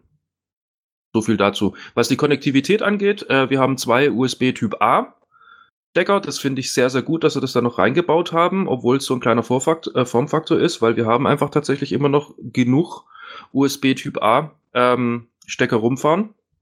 Ähm, wir haben einen Micro SD-Kartenleser, den ich jetzt zum Beispiel nicht brauchen würde, weil ich glaube, mittlerweile hat eigentlich jeder sowas äh, alleine wegen seinem Laptop vielleicht schon irgendwo als externe USB-fähig irgendwie rumliegen. Äh, ich habe einen Mini-HDMI und einen USB Typ C. Über den wird übrigens auch das Ding dann geladen. Ähm, der Akku, der da verbaut ist, sind 26,6 Wattstunden und soll circa 8 Stunden durchhalten. Ähm, laut Aussage von Chewbacca, also Chewie. Ja. ähm, ja, gut, es kommt auf den Anwendungsfall an. Also wenn ich tatsächlich dann bloß irgendwie ein bisschen rumsurfe und google, kann das gut hinkommen, aber bei 26,6 Wattstunden, wenn der Monitor einige, oder das Display einigermaßen hell eingestellt ist, fünf bis sechs Stunden mehr gebe ich dem auch nicht. Aber das hat auch schon hier der Artikel so formuliert. Gut, also das Ding kann im Moment gerade vorbestellt werden, was vielleicht für den einen oder anderen, der an sowas Interesse hat, gar nicht mal so unattraktiv ist, das auch wirklich zu tun. Aufgrund dessen für Vorbesteller gibt es 25% Rabatt, äh, Rabatt auf den vermutlichen Endpreis von 600 Euro. 600 Euro mögen jetzt dann viele sagen, wow, okay, 600 Euro dafür. Ähm, aber in diesem Bereich dieser Kleinst PCs, nenne ich sie jetzt absichtlich mal, weil Mini finde ich einfach ungeschickt. Diese Kleinst-PC oder Kleinst-Notebooks ähm, ist eigentlich 600 Euro so ein bisschen der, ich nenne es jetzt mal Standardpreis. Also ein GPT Pocket 2 kriegst du in etwa auch für den Preis. Äh, selbst gebrauchte GPT Pockets sind immer noch bei circa 400 Euro und die sind jetzt dann auch schon irgendwie anderthalb Jahre alt oder sowas. Also der Preis ist dann schon eigentlich normal, ist jetzt nicht überteuert. Ja, zum Vergleich nochmal für meinen GPD Pocket OG habe ich, glaube ich, äh, neu 550 bezahlt. Das müsste ungefähr das gewesen sein. Ähm, ich, ich, ich höre schon, dass der Pierre so begeistert ist von dem Gerät. Ich, ich will ihn da auch gar nicht so weit runterbringen. Das Problem ist, da habe ich auch mal einen anderen Artikel von mir zu verlinkt. Ähm, diese Geräte in diesem 7,5, 8 Zoll äh, Formfaktor fallen alle aus der gleichen Fabrik raus. Und ähm, die drucken da alle nur ihre ähm, ihre, ihre neuen Firmennamen drauf und verkaufen das dann unter eigenem Branding. Und ähm, deswegen habe ich da auch mal den Link zu dem One Mix Yoga 7 Zoll Laptop, der auch ein 360 Grad Hinge hatte, mal reingepackt. Und Pierre, du musst dir nur mal das Artikelbild und das Artikelbild von diesem Chewy Ming irgendwas angucken. Nee, das ist das erste Bild im Artikel. Das ist genau diese gleiche Machart und die haben dann nur noch per Photoshop ihre, ihren, ihren Namen draufgesetzt. Also das, das ist alles Ware, die wird ähm, mit zig verschiedenem Branding verkauft ähm, die ist völlig identisch, aber hat verschiedene Preise und wird unter verschiedensten Konditionen dann angeboten. Deswegen muss man auch diesen, diesen Crowdfunder nicht zu ernst nehmen. Es ist nicht so, dass die da jetzt irgendwas beweisen müssen, ganz im Gegenteil. Ähm, die machen da jetzt nur so viel Geld, warten, bis da so viel Geld drauf geschmissen wurde, dass es für eine Sammelbestellung reicht, mit dem sie genug oben drüber abschöpfen können und liefern die Dinger dann aus. Also das ist halt leider nichts Nachhaltiges. Und das ist das Einzige, wo GPD Pocket ähm, im Prinzip sich davon unterscheidet, weil GPD macht tatsächlich auch teilweise eigene Produktion. Ja, richtig. Die Sache ist die, ähm, ich weiß, dass das mehr oder weniger alles eine Machart ist und vor allem leider Gottes auch eine Qualität. Ähm, ich hatte tatsächlich ja. mal so ein, ähm, ich möchte jetzt nicht irgendwie gleich China-Schrott sagen, weil sie haben ihre Daseinsberechtigung, sie sind nicht schlecht verarbeitet, für den Power-User definitiv, aber zu schlecht verarbeitet, gerade was die Tastatur angeht und vor allem die Haptik diesbezüglich. Ähm, ich finde den Formfaktor toll. Das Gerät selber würde ich mir jetzt aber so lieber eher von GPT wünschen, einfach bloß weil die Verarbeitungsqualität und auch die Langzeit-Laufleistung äh, wahrscheinlich schlicht und ergreifend einfach auf einem ganz, ganz anderen Level ist. Man darf nicht vergessen, dass die das Software-Ökosystem nachpatchen. Das macht, das macht GPD konsequent noch. Von dieser äh, One Mix Yoga Ding habe ich ja damals ein Review-Ding angefragt, habe dann irgendwie so gefühlt eine Hülle von bekommen und nichts anderes.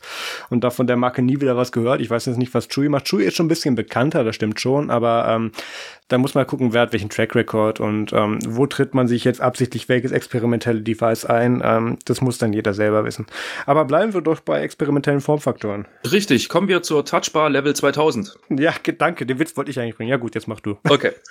ähm, das, ähm, ja, das ultimative Notebook, dessen Daseinsberechtigung erst noch bewiesen äh, werden muss, beziehungsweise Format. ähm, Asus bringt neue ZenBooks raus, und zwar ein ZenBook Pro Duo. Und ähm, das hat tatsächlich ein zweites Display oberhalb der Tastatur. Ähm, ich versuche das mal zu beschreiben. Also wir haben ein ganz normales Notebook, wir klappen das auf, dann haben wir unsere Tastatur und ein riesengroßes Trackpad. Mittlerweile sind sie ja eigentlich alle schön groß mittlerweile. Ähm, ja, und jetzt stellen wir das uns so vor, dass wir kein Trackpad an der Stelle haben, wo wir es vermuten, sondern schon die Tastatur.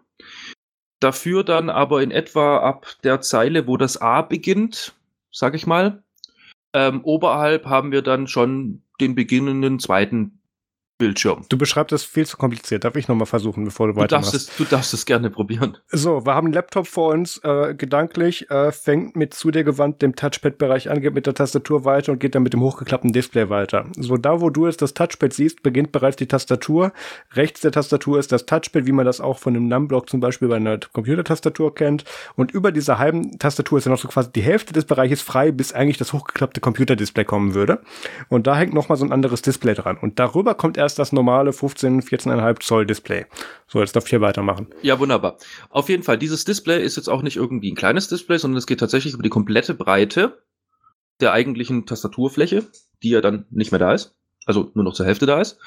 Ähm, ja, und die haben sich dann halt gedacht, äh, dort könnte man dann halt natürlich ganz, ganz viele tolle äh, Zusatzfunktionen ähm, und Features ähm, platzieren, die das Arbeiten in der Form dann erleichtern kann, so wie man es in etwa so ein Stück weit von den äh, Apple Touch Bars kennt, die aber eigentlich tatsächlich hauptsächlich dazu da sind, um irgendwelche Funktionstasten äh, beziehungsweise Funktionen gewisser Software, die das halt auch unterstützt, ähm, schnell erreichbar zu machen. Ja, also das ist dann entweder fürs Betriebssystem selber oder fürs System selber die FN-Tasten, äh, die F1 äh, bis F12-Tasten, dann die Tasten, die man auf Notebooks auch gerne mal hat, um die Helligkeit einzustellen, die Lautstärke einzustellen oder einfach bloß MP3 zu stoppen und weiterzumachen, äh, weiterlaufen zu lassen. Und die gehen halt jetzt tatsächlich einen Schritt weiter, so dass man zum Beispiel ein komplettes ähm, Microsoft Office-Dokument nach dort unten schieben kann, kann also neben oder von mir aus auch ein PDF als Referenz, kann dann dort drin lesen, tatsächlich auch mit Touch ja, und kann dann oben sozusagen seinen eigentlichen Artikel schreiben oder was auch immer oder seine Studienarbeit. Ähm, die ganzen Dinger kommen dann auf jeden Fall mal schon in zwei interessanten Größen raus. Und zwar einmal als äh, 14 Zoll. Das hat dann tatsächlich ein 12,6 Zoll Display an der Stelle. Also die Level 2000 äh, Touchbar ist dann 12,6 äh, Zoll groß. Und äh, für das 15,6 Zoll große Pro-Gerät äh, gibt dann ein 14 Zoll großes Gerät. Ähm, ansonsten sind die, was das angeht, äh, totaler mittlerweile Branchenstandard, was die Display-Auflösung angeht, wie viel DPI sie haben. Also wir reden hier von Auflösung von 3840 mal 1100 auf diesem Display unten an der Tastatur. Bei den anderen ist es schlicht und ergreifend einfach nur 4K. Ähm, ja, Marius, was hast du für eine Meinung, was diesen Anwendungszweck angeht? Also ich find's auf der einen Seite super, super spannend und interessant und mich würde es echt freuen, einfach das Ding mal in Aktion zu erleben, was es mir an Mehrwert bringen könnte. Aber ich finde jetzt zum Beispiel die Touchbar vom, äh, vom Mac, finde ich, also ich finde sie gut, ich bin totaler Fan davon. Äh, wenn MacBook Pro, dann auf jeden Fall mit Touchbar, einfach bloß weil ich es toll finde, das Ding. Und vor allem, weil du es halt selber mit äh, Funktionen hinterlegen kannst und du kannst ja auch noch eine Zusatz-App installieren, das weißt du natürlich, äh, wo du dann halt selber sozusagen was reinskripten kannst und selber Buttons erstellen kannst. Aber würdest du jetzt wirklich einen Mehrwert sehen von einem Display, das eigentlich die Hälfte von dem einnimmt, was dieses Aufklappdisplay, also das eigentliche Display irgendwie schon wird oder hat? Nein. Danke. okay. Das, nee, äh, lass es mich sagen. Ähm, also, ich bin ja tatsächlich nicht mal Besitzer eines MacBooks mit Touchbar. Ich hänge immer noch auf dem, auf dem iPad Air, auf dem iPad Air, genau, auf dem, auf dem MacBook Air 2017 rum. Das ist das, Air, das iPad Air habe ich noch nicht. Das fehlt mir auch noch in meiner Sammlung. Scheiße. Ähm, also, der Grund, warum ich von dem auf Windows-Basis nicht sehr begeistert bin, dass man da quasi noch so eine glorifizierte Touchbar ist, da ich gesehen, das ist einfach der, dass ich gesehen habe, wie viel Traction das unter macOS bekommen hat, nämlich so gut wie gar keine. Alle First-Party-Anwendungen haben dann Integration drin, die Rest haben da Funktionstasten stehen, die da auch normalerweise auf normale Tasten gebindet hätten werden können. Ähm, es ist ein bisschen schwierig. Ähm, das eine ist, es ist kein vollwertiges zweites Display. Was du da hast, ist ähm, zumindest bei dem Asus-Ding, zu dem Intel komme ich nachher nochmal selber, ähm, ein Screen mit einer geringeren äh, Refresh Rate, der hat eine ganz der hat ein sehr viel schlechteres Panel, der hat eine geringere Auflösung, das Scaling dazwischen stimmt nicht. Was worauf ich hinaus will, ist, ähm, die Betriebssystemintegration ist an dieser Stelle einfach nicht da. Windows ist nicht bereit für ein Touchbar-Level, äh, für ein Touchbar-Level. Da, da sind sie einfach nicht zu bereit. Und ähm, das ist jetzt hier einfach nur ein hochgezüchteter Formfaktor, den wir, den, den wir auch nur die Computex zu verdanken haben. Computex 2019 findet gerade statt, beziehungsweise wenn ihr das hört, ist die schon vorbei. Ähm, dementsprechend gerade ganz viele komische Laptop-Formfaktoren, über die wir jetzt gleich auch noch sprechen werden. Ähm, echt, es ist eine recht gute Idee, dieser Ansatz. Intel hat den tatsächlich sogar noch weitergeführt, da komme ich aber gleich zu. Ich weiß nicht, ob Pierre noch zu seinem Gerät was zu sagen hat. Ähm, was mich an diesem Gerät einfach nur unfassbar abschreckt. Also wie gesagt, ich finde es interessant und ich bin gespannt, in welche Richtung es geht. Aber Fakt ist, ähm, ich habe jetzt zwei Displays, die ich natürlich dann, auch wenn ich draußen bin, äh, beide lesen können will. Das wird der ultimative Akku-Vernichtungslaptop. Ich kann mir nicht vorstellen, dass sie das irgendwie so performant hinkriegen, dass die Akkulaufzeit nicht mindestens und ja. Ja, aber warte mal, ist das nicht schon leidet? Ist das nicht schon ein Laptop Project Athena oder ist das, ist das schon ein Ultrabook? Das ist noch ein Ultrabook. Zum Thema ähm, Athena kommen wir jetzt dann nach dir. Ja, genau, aber zumindest bei, bei Ultrabook war ja auch ein bestimmter Battery-Level-Standard, nämlich mit auf mit Händchen halten acht Stunden, war der ja schon so grob vorgegeben. Das war einer der Specs, die damals Intel rausgegeben hat, damit du dein Gerät überhaupt Ultrabook nennen darfst. Ja, richtig. Allerdings waren halt die, äh, sind diese Specs halt mittlerweile auch schon irgendwie sowas von 2012, glaube ich. Ja, 14, aber weit genug weg, ja, ja. Ja, gut, dann war es halt 14. Ähm, und ähm, acht Stunden, ja, du, es kommt halt immer auch noch darauf an, was halt äh, Intel ganz genau spezifiziert hat. Und ja, vor allem zum damalig gemessenen Zeitpunkt kannst du heute nichts mehr mit vergleichen. Ganz ähm, genau, ganz genau. Ja. Also, ähm, da kommen wir vielleicht dann schon direkt zum nächsten. Also dieser Ansatz mit hey, Tastatur, Touchpad, nochmal Bildschirm und dann richtiger Bildschirm, hat Intel sich gedacht, ja, Asus, schöne Arbeitsprobe, das können wir auch und hat den Oh Gott, wo ist dieser unsinnige Name? Ähm, Honeycomb Glacier? Nein, das war der Codename. Ich weiß es nicht. Auf jeden Fall ähm, hat der Intel jetzt auch auf der Computex ein Gerät rausgebracht, ähm, was nochmal ich habe den, ich hab den Use Case leider noch nicht gefunden. Also es sieht, wir bleiben wieder bei der Reihenfolge. Ganz unten am Laptop, wo bei uns normalerweise das Touchpad anfangen würde, fängt in diesem Fall die Tastatur an. Daneben ist das Touchpad. Dann kommt in einem ca. 70 Grad hochgeklappten Winkel ein Display mit einer Auflösung von 1920 x 27, also ein, ein mehr breit als Hochdisplay. Und dann kommt erst ein 15 Zoll Display mit einer, was haben die hier, 4K, glaube ich, ist auch egal, mit auf jeden Fall Full HD bis 4K Auflösung. Und ähm, das ist, dieser Formfaktor ist so toll, dass sämtliche Journalisten, die sich das Ding angucken durften auf der Computex, diesen, diesen, äh, diesen Hinge, also diesen, diesen äh, Winkelmechanismus nicht anfassen durften. Der musste genau in diesem Format stehen bleiben.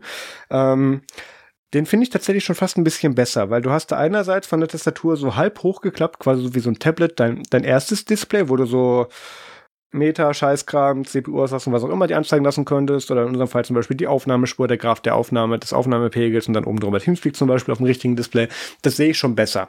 Ähm, absolut gleiche Kritikpunkte wie Pierre. Ähm, ich weiß nicht, welche Batterie das bepowern soll. Wer soll das bezahlen?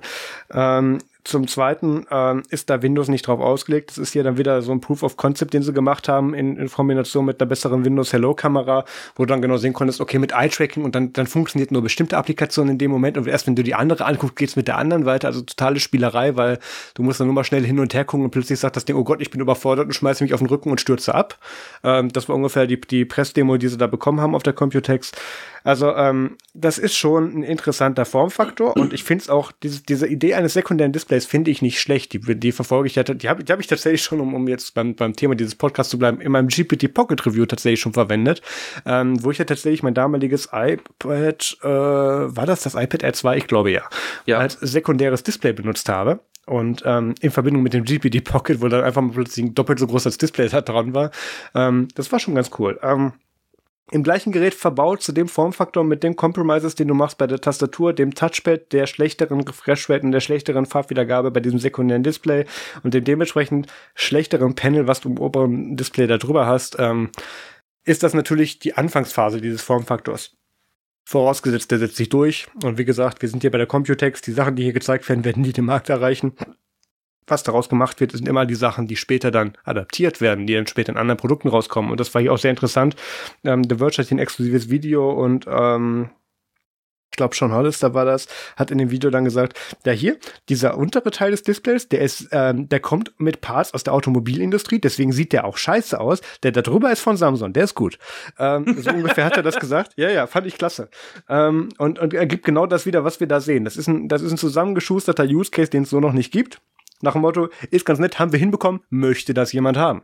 Und äh, natürlich wird sich da Leute finden, inklusive mir, die denken, das ist eine ganz gute Idee, wenn wir so alle Nachteile jetzt mal eben übersehen und das Ding so lassen. Aus dem Grund hat der Apple halt mal so eine 2-Inch große Touchbar eingebaut und nicht ein zweites Display anstatt der Tastatur. Also, ähm, mal gucken. Vor allem, was sie da noch gemacht haben, da sind wir noch gar nicht drauf eingegangen, die haben das an Gamer getargetet. Die haben das wohl sehr, sehr interessant gemacht, wenn du dieses Display hochklappst also wo gemerkt, das erste Display hochklappst und dann das zweite nochmal waagerecht hochstellst, hast du da unten noch so eine andere Öffnungs, äh, Öffnungsschlitze dann für, für Kühlung und sowas. Also ein bisschen was haben sie sich dabei gedacht, weil das Ding offensichtlich mit zwei GPUs zu heiß läuft. Naja, wer hätte drauf kommen können. Ähm, das, das ist alles halt so ein Formfaktor, der äh, wird so nicht funktionieren, aber es ist ein Anreiz. Und ähm, das, das ist auch der Grund, warum die zu solchen Messen gehen und sich das, und sich das dann mit dem Publikum und mit den Konsumern anschauen. Welches Interesse besteht dahinter? Das ist ja eine Marktforschungsstatistik, die hier betrieben wird. Und ähm, natürlich ist klar, dass die nächsten Revisionen davon bereits im Labor stehen, aber die Frage, ob die jedes das, das Licht des Konsumers erkennen werden, ist, ist natürlich ist natürlich wieder eine ganz andere Frage. Ähm, bei beiden Modellen, auch bei deinem, das war von Asus, ne? Ja. Ähm, wissen wir auch noch nichts von den Preisen. Ähm, wir gehen jetzt hier nicht wieder auf Preisdiskussionen, aber wir können uns, glaube ich, glaube ich, darauf einigen, es wird nicht billig und ähm, dass, dass von diesem Winkel, wie das hier gemacht wird und dass die sich auch schon bei diesem Hinge-Mechanismus schon so unsicher sind, dass die sagen, ja, äh, liebe Presse, guckt euch das bitte von weitem an und nicht anfassen. Könnte das so ein zweites Galaxy Fold werden? Da hätten wir, glaube ich, keinen Bock drauf. Ähm, mal abwarten. Ist aber ein interessanter Ansatz. Was man aber auch machen kann, ähm, wenn man sagt, nee, Display verbiegen ist, ist da, so weit waren wir leider nicht. Wir machen was anderes. Wir verbinden einfach Laptop-Design mit, mit alten Autos aus den 70ern. Ja, kann man tatsächlich tun. In dem Fall hat das HP wunderschön gezeigt und ähm, ich finde die tatsächlich anders. ja, ja, soweit gehe ich mit, ja. Ja, also. Die sind anders. Und zwar anders, anders schön. Also, ja. ähm, tatsächlich. Also ich bin mir jetzt nicht sicher, was das dann irgendwie mit der, äh, mit dem Langzeitnutzen irgendwie so zeigen wird. So Abnutzungsspuren und so weiter und so fort. Ja, da bin ich noch so ein bisschen, hm, gut, aber machst du ein bisschen Lack drauf, ich ja, äh, machst du ein bisschen Lasur drauf. Genau. Muss es zweimal die Woche einreiben, dann geht das. Was hat das Ding genau. denn jetzt? Und zwar, ähm, wir reden hier von ähm, einem HP, also einem Notebook ähm, mit der HP Envy-Reihe. Ähm, genau, der HP Envy-Reihe, die es entweder wahlweise mit Walnuss oder mit Birkenholz gibt. Und zwar im unteren Teil, heute sind Tastaturen echt so ein Thema. Also tatsächlich. Das ja. hier ist tatsächlich ein ganz normales Notebook mit ganz normaler Tastatur und ganz normalem Touchpad. Ist immer noch in der richtigen Reihenfolge, so wie es jeder kennt. Also ein normales ja. Touchpad mit diesem scheiß Synaptik-Ding, was HP da fährt, ist eine gewagte Aussage. Aber die Tastatur ist normal, ja. Äh, ich rede vom Layout. Okay. Was ja. es kann, äh, über Touchpad brauche ich nicht reden mit jemandem, der äh, Apple benutzt. Aufgrund dessen Thema erledigt, bin ich, bin ich der gleichen Meinung. Es gibt nichts Besseres wie Apple Touchpads. Punkt. Gut. Ähm, ja, genau. Auf jeden Fall, die gibt's dann halt äh, wahlweise mit Wal Walnussholz bei einem schwarzen Gehäuse oder einem hellen Birkenholz, wenn es um ein weißes oder ein silbernes Gehäuse ist. Ansonsten ist es, oder, oder geht in dem Fall. Ansonsten ist es ein ganz normales Ultrabook könnte man meinen. Ja, und jetzt werde ich tatsächlich dann sogar schon wieder dieses Produkt an sich und äh, wie schön ich das eigentlich tatsächlich finde, dass wirklich mal eine Holzmaserung kommt und zwar mit Echtholz, also Echtholz von ihr. ähm, das ist eigentlich nur der Aufhänger für das, auf was ich eigentlich hinaus möchte, und zwar auf Intels neue Vorgaben für Notebooks. Das nennt Intel tatsächlich äh, das Project Athena. Und damit wollen sie sozusagen eine neue Revision oder eine neue Version ihrer Vorgaben machen, die wir vorhin schon tatsächlich angesprochen haben. 2014 hat mich da Marius äh, korrigiert bezüglich Ultrabooks. Und zwar gehen die jetzt nochmal einen ziemlich krassen Schritt weiter. Damals wurde gesagt, ja, das Ding, das muss unter gewissen Voraussetzungen mindestens 18 Stunden, äh, 8 Stunden, Gottes Willen, 18 Stunden, ach, ein Träumchen, ähm, 8 Stunden durchhalten, muss so und so lange oder darf nur so und so lange brauchen, bis es halt hochgefahren ist. Es darf nur so und so lange brauchen, bis es aufgeweckt wird. Also in dem Fall, wenn man den Bildschirm hochklappt. Ähm, ja, das hat halt Intel damals halt vorgegeben und es brauchte halt noch eine gewisse, einen gewissen Satz Anschlüsse, damit halt Intel einfach sagt, okay, ihr dürft das Ding jetzt tatsächlich Ultrabook nennen. So, also, was Intel jetzt dann äh, rausgebracht hat an Anforderungen, ist, äh, dass die Akkulaufzeit mindestens 16 Stunden betreffen muss. Und zwar, wenn es um Wiedergabe geht, bei, ähm, ich sage mal, einem Medium, also einer mittelmäßigen Bildschirmhelligkeit und ähm, Wi-Fi und so weiter und so fort komplett aus ist. Ja, also da muss das Ding mindestens 16 Stunden lang Videos wiedergeben können. Leider Gottes haben sie sich nicht irgendwie geäußert oder das ausformuliert, um ähm, welche Videos es geht. Also wenn ich jetzt irgendwie so an alte Röhrenfernseher 480 mal 480 Auflösung äh, denke, ja gut, da sagt die Grafikkarte, was? Sowas gibt's noch? wenn ich jetzt dann aber halt mit 4K oder wunderbar's 8K, gibt's schon 8K? Keine Ahnung. Natürlich. Ja, aber halt zum Runterladen. Weil wir haben ja, ja kein Wi-Fi. Wir haben ja kein Wi-Fi, so. denk dran. Ja, und wir haben auch kein CD-ROM oder äh, Blu-ray in dem Fall. Ergo, ich muss es ja dann schon irgendwie offiziell runterladen. Ähm, auf jeden Fall. Ähm, Sie sagen auf jeden Fall bei moderater Nutzung von Videowiedergabe, ich gehe mal davon aus, Sie meinen das mit Full HD, äh, soll das Ding auf jeden Fall 16 Stunden rennen. Und das ist schon meines Erachtens eine ziemlich krasse Sache. Ähm, wenn man es tatsächlich produktiv einsetzen möchte mit aktivem Wi-Fi, und einer 75-prozentigen Bildschirmhelligkeit muss das Ding mindestens neun Stunden hergeben. Ja? So. Und ähm, was auch noch eine, finde ich, sehr, sehr schöne Vorgabe ist, und zwar muss es mit USB Type-C innerhalb von 30 Minuten so weit aufgeladen sein, dass es wieder für vier Stunden durchhält. Genau ist aber nicht äh, ausformuliert, ob das jetzt vier Stunden produktives Arbeiten ist oder vier Stunden, ne, hier wie oben Filme gucken. Schade, aber einfach nur vier Stunden produktiv arbeiten nach 30 Minuten ist schon schön. Des Weiteren soll unterstützt werden dieses sogenannte, also sie nennen es Instant On, ist aber so ein bekanntes Passwort, das äh, ja, benutzt eigentlich fast jeder mittlerweile. Und zwar muss dann dieses äh, Notebook tatsächlich innerhalb von weniger als einer Sekunde einsatzbereit sein. Und der Nutzer muss innerhalb dieser weniger als eine Sekunde bereits eingeloggt sein. Das kann man zum Beispiel mit einem Fingerabdruckleser hinkriegen oder mit Microsoft Hello oder wahrscheinlich, wenn ähm, Apple irgendwann mal auch tatsächlich irgendwie in die Chips dann investiert und sagt, wir hätten das auch gerne in unseren äh, MacBook Airs oder sowas, dann. Ja, ja, ja. Apple würde ich da sofort ausklammern. Apple hat ja schon von Anfang an diesen Standard gebaut und gesagt, wir haben keinen Grund, uns an Apple normalsterblicher Hardware für den Rest der Menschheit äh, Standardisierung zu beteiligen.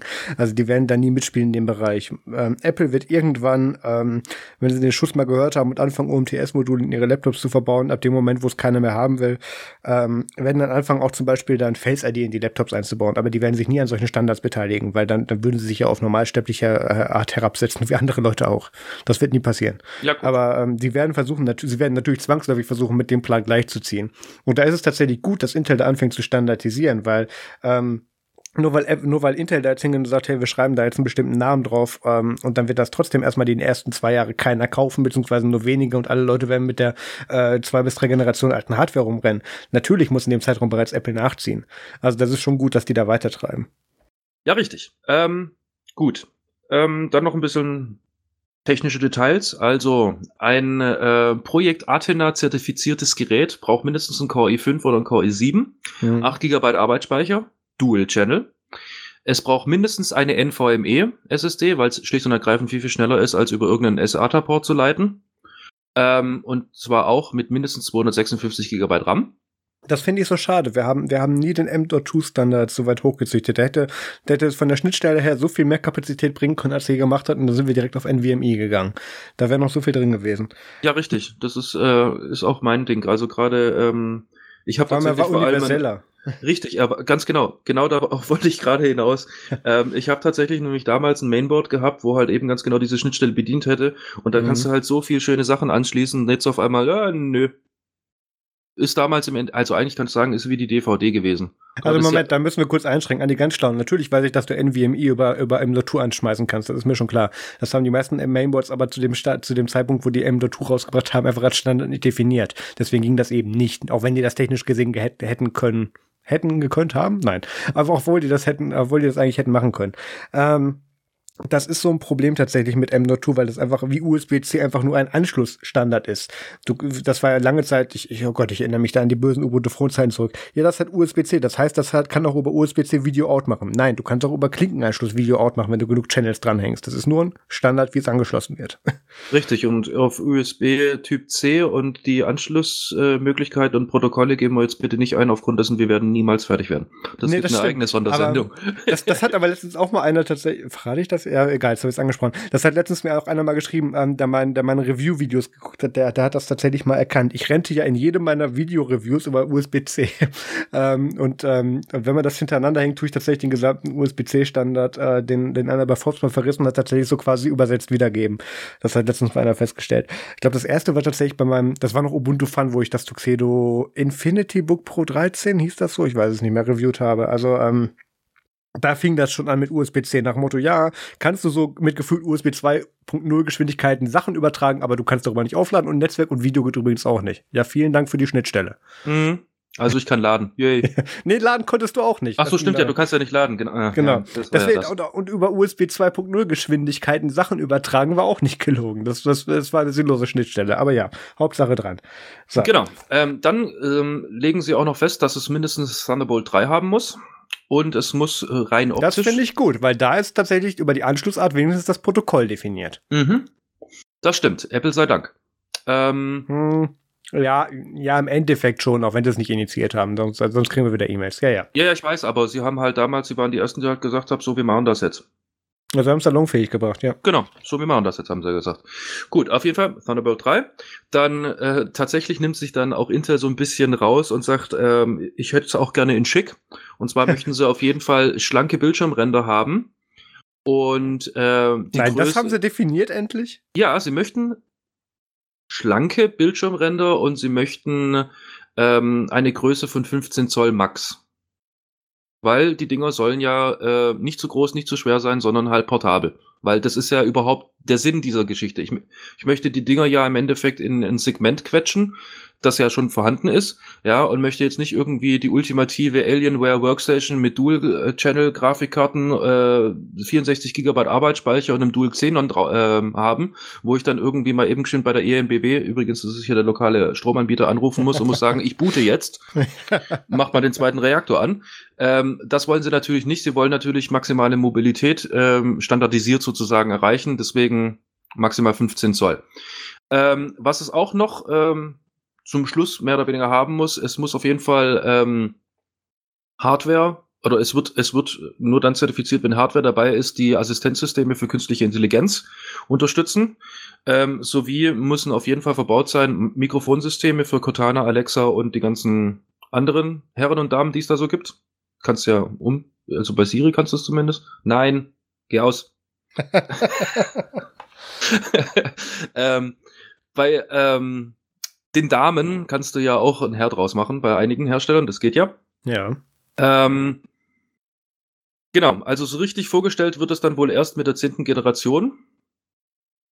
Es muss auf jeden Fall äh, Chips auch dabei sein für KI und ähm, nochmal irgendwas, was ich vergessen habe, das habe ich woanders gelesen. Machine Learning wahrscheinlich. Ja, Machine Learning, sorry, genau. Ähm, das muss auf jeden Fall auch mit irgendwie auf dem Board äh, verlötet sein, dass das das halt auch kann. Und was das Schöne ist, äh, bis Ende diesen Jahres werden auf jeden Fall schon äh, Notebooks rauskommen. Allerdings halt erst natürlich, klar, im Premium-Segment. Ähm, und da gibt's dann auf jeden Fall welche von Dell und von Lenovo. Und auch Und jetzt äh, schließe ich sozusagen die Brücke wieder zurück zu unserem HP Envy, was ich gerade eben vorhin angesprochen habe, mit Holzoptik. Die können das auch und das gibt's somit ab Herbst 2019 und sie dürften damit sogar unter anderem einer der, äh, der ersten sein. Ich weiß ja nicht. Also, ähm, ich habe so, glaube ich, bei meinem, äh, wie ist das, Honeycomb irgendwas schon gesagt. Intel definiert jetzt hier einen Formfaktor, den so noch keiner herstellt, nur damit er schon mal einen sexy Namen hat, damit den andere Hersteller dann so bauen und damit dann der Markt darauf trainiert wird, den zu kaufen, damit er dann in vier Jahren so ein bisschen Markt, Marktgain dann eben ähm, gewinnt, ähm, damit er dann vom nächsten ersetzt wird. Also das, das ist ein Fass ohne Boden an dieser Stelle. Ähm, was der einzige Vorteil, den ich daran tatsächlich sehe, ist, ähm, dass der eben dann nicht nur natürlich im naheliegenden Beispiel Apple, sondern auch andere Hersteller natürlich dann jetzt daran daran erinnert, dass der Markt jetzt weitergeht und man sagen kann, ha, wir sind schon weiter als die Konkurrenz und man kann auf den Finger zeigen und wir verkaufen es heute schon. Also das, das ist tatsächlich ganz gut. Ich möchte mich auch noch ganz kurz über dieses HP Walnuss Birkenholz äh, Gedöns lustig machen. Also erstmal finde ich das eine ganz tolle Idee. Ähm, Sachen, die sich, also ich, ich arbeite aktuell bei, bei einem Fabrikanten, der sehr viel Plastik macht und auch Plastik setzt sich nach der, nach dem Guss und nach dem, nach der Dehnung noch mal ein bisschen. Holz macht das genauso an dieser Stelle, auch wenn das nur Furnier ist, also quasi gedrucktes Holz. Ähm, das ist eine ganz gute Idee, da mit seinen schwitzigen Händen und Handballen dann da so dann ähm, in, in circa 20 Zentimeter Abstand voneinander dann da dann mit den Handballen aufzuliegen. Ähm, jeder kennt das, das in der Mitte schon schon glänzende Touchpad, weil das so fertig geworden ist. Ähm, das das geht mit Holz und auch wenn es quasi einfoliert ist, noch mal sehr viel besser. Also ähm, das, das ist nur eine Frage der Zeit, bis das ganz schnell ganz grässlich aussieht. Und ähm, man lernt, merkt ja auch, dass HP aus ihren Fehlern lernt. Davor haben sie ja das HP Folio gemacht, wo sie gesagt haben, okay, cool, wir sparen uns das Plastik und machen einfach auf die Rückseite und auf die Unterseite Leder. Weil ja, genau. totes Tier ist noch besser, als dass wir da Holz drüber spannen. Hatte übrigens, by the way, ungefähr die gleichen Auswirkungen, es wurde nur fettiger. Also, ähm, ja. Ja gut, aber siehst mal von der Seite, jetzt gehst du halt nicht mehr in die Gerberei, jetzt gehst du halt zu deinem Schreiner des Vertrauens und äh, hast dann irgendwie einen HP-zertifizierten Schwingschleifer. Schön, cool. Ähm, ja. Genau, ich habe da jetzt tatsächlich keine gute Überleitung dazu. Ja. Das russische Militär ähm, Jetzt hätte ich fast eine, eine, eine schlechte Opel-Überleitung gebracht. Ähm, macht jetzt tatsächlich auch was mit Linux. Und da hat Heise diesen schönen Titel DOS Vidania Windows gebracht. Russisches Militär, russisches Militär kann komplett auf Astra Linux umsteigen. Pierre, bitte. Ach, wunderbar. Ähm, witzigerweise ein F5 hat geholfen. Ja. Ja gut, dann vergessen wir das andere Thema. Ähm, kommen wir zur Rechtspolizei, also zur Staatspolizei. Und zwar, die dürfen jetzt tatsächlich äh, endlich ein eigenes Linux-Derivat, das auf äh, Debian basiert, vollumfänglich einsetzen. Vollumfänglich, und jetzt kommt's, jetzt kommt's absolut krass, finde ich. Aufgrund dessen, sie durften es davor schon, weil es war geheim und streng geheim klassifiziert. Also diesen Standard hat es schon erreicht. Ja, aber das war den Russen noch nicht genug. Es gibt noch eine Stufe darüber, die heißt besondere Bedeutung. Und jetzt darf es tatsächlich auch ähm, vom FSB und ähm, was waren die anderen? Ich finde es gerade nicht. Hilf mir. Wahrscheinlich KGB, ich weiß es nicht. Aber ganz kurz, um zu den Einstufungen zu kommen, das ist jetzt nicht so schwer. Das haben wir in Deutschland auch. Das heißt einmal für den öffentlichen Gebrauch, dann nur streng für den Dienstgebrauch und streng geheim. Und diese Stufen darüber, das, das sind ja die Klassifizierungen, die Linux nie erreicht hat. Ähm, das, das, ähm, das, das ist nicht so weit weg. Ich habe ja tatsächlich auch die, die glorreichen Zeiten, wo ich mal ein Stück Softwarecode geschrieben habe, der dann tatsächlich mal in Russland eingesetzt wurde. Ich habe auch so ein Zertifikat bekommen mit hier, wird jetzt für Sachen eingesetzt, über die wir dir rechtlich nicht mehr Bericht erstatten müssen, was es eigentlich ist. Wo ich auch sagte, ja gut, vielen Dank für die Meldung. Also ähm, das hat, dieses Level hat jetzt auch anscheinend auch Astra Linux erreicht. Ja, richtig. Und äh, ich habe jetzt tatsächlich die Stelle gefunden, es ist nicht nur das FSB, sondern auch das Verteidigungsministerium. Ah ja. Ja, also die dürfen das jetzt tatsächlich auch äh, komplett einsetzen, was wiederum bedeutet äh, für den Staatsapparat von Russland, ist, sie könnten jetzt prinzipiell eigentlich komplett weg von Windows. Ähm, weil Windows haben sie ja sowieso noch nie getraut, weil es ja Closed Source ist und äh, sie davon ausgehen, dass jetzt wiederum die US-Geheimdienste irgendwelche Backdoors eingebaut haben. Und äh, um das zu preventen, hatten sie sowieso in der Vergangenheit ein ähm, Windows im Einsatz, was irgendwie speziell für den russischen Markt, also angepasst wurde, gerade wenn es darum geht, in die staatliche staatlichen Institutionen zu gehen. Das ist wohl nicht irgendwie so das, was man sich jetzt hier äh, in Russland aus dem Mediamarktregal zieht, sondern das ist dann auch noch mal eine angepasste Variante, die Trillionen Checks und äh, Überprüfungen standhalten muss, damit das im Endeffekt ausgerollt werden kann. Ähm, und ganz genau, das ist eigentlich auch der Hintergrund von der ganzen Geschichte. Da möchte sich halt Russland auch so ein bisschen Geld sparen. Ähm, und da sie ja den Code besitzen und somit den Code auch ähm, auditieren können zu 100 Prozent, ähm, sind dann wohl nicht mehr so viele sicherheitsrelevanten Prüfungen und Zertifizierungen, also interne Zertifizierungen irgendwie notwendig, um zu garantieren, dass es halt auch weiter diesen hohen Standard mit äh, besonderer Bedeutung irgendwo halten kann. Äh, witzigerweise ist das Ding jetzt eigentlich schon gar nicht mal so neu. Ja, also es wurde tatsächlich von der Firma oder von dem Unternehmen Ruspeeddeck wurde das 2008 äh, sozusagen ähm, begonnen zu entwickeln und ist dann auch, ähm, ich glaube, zwei Jahre später habe ich noch an einer anderen Stelle gelesen, äh, zwei Jahre später war es tatsächlich auch so einfach bloß auf dem Markt erhältlich. Also Privatpersonen konnten sich das tatsächlich dann auch einfach bloß in dem Fall wirklich aus dem Regal ziehen und einfach bei sich installieren. Und äh, es ist wohl auch tatsächlich äh, auf sehr, sehr großen Anklang gestoßen, weil es wird in Russland wohl sehr, sehr weit verbreitet und von verschiedenen Klassen äh, tatsächlich auch irgendwo benutzt und äh, eingesetzt. Und jetzt ist halt, wie gesagt, sozusagen die, der letzte Stein in die Mauer eingesetzt worden, als dass man jetzt sagen kann, okay, jetzt kann es dann halt wirklich jeder einsetzen und es ist 100% sicher und äh, keiner kann uns mehr was und vor allem keiner kann dann jetzt irgendwie auf die Idee kommen und sagen, ähm, wir, ne, wir sehen es ja hier, Huawei ist ja immer noch so ein bisschen ein Thema bei uns. Ähm, das kann jetzt zum Beispiel in Russen bei einem Betriebssystem jetzt schon mal nicht mehr äh, passieren aufgrund dessen, jetzt haben sie ja ihr eigenes. Naja, also das ist immer noch. ich weiß, GPL und so weiter und so fort, aber ja, das, das, ist, das ist Bullshit. Da kann man sich ja immer noch entscheiden, nö, wir, wir sind Staat, wir müssen das nicht verfolgen. Und dann sagt die GPL, ja gut, ihr seid zu groß, wir klagen da jetzt nicht gegen fertig. Das ist mhm. ja das, was wir aktuell sehen. Ähm, ja, darum ging's mir gar nicht. Ähm, war das, das war irgendein hawaiianische Kleinstadt, der letztes Mal irgendwie, irgendwie independent werden wollte und, und auch irgendeinen irgendein Fork von Linux Mint benutzt hat, den sie dann praktischerweise inklusive deren Secret Repo, inklusive Keys irgendwie auf GitHub committed haben. Also das, das war wieder ganz witzig. War es nicht ähm, Brasilien? Nein, nein, nein, ich habe irgendwas mit Hawaii im Hintergrund. Ist aber auch Hawaii war es nicht. Das weiß ich. Ja, aber das war nicht Linux Mint, das mit Brasilien. Ähm, na, zu, no, Not Nordkorea Redcore. Immer, so. genau. Genau, das, das, das Sternchen US zum Grinsen. Ähm, genau. es ist, wo wollte ich damit hin? Ähm,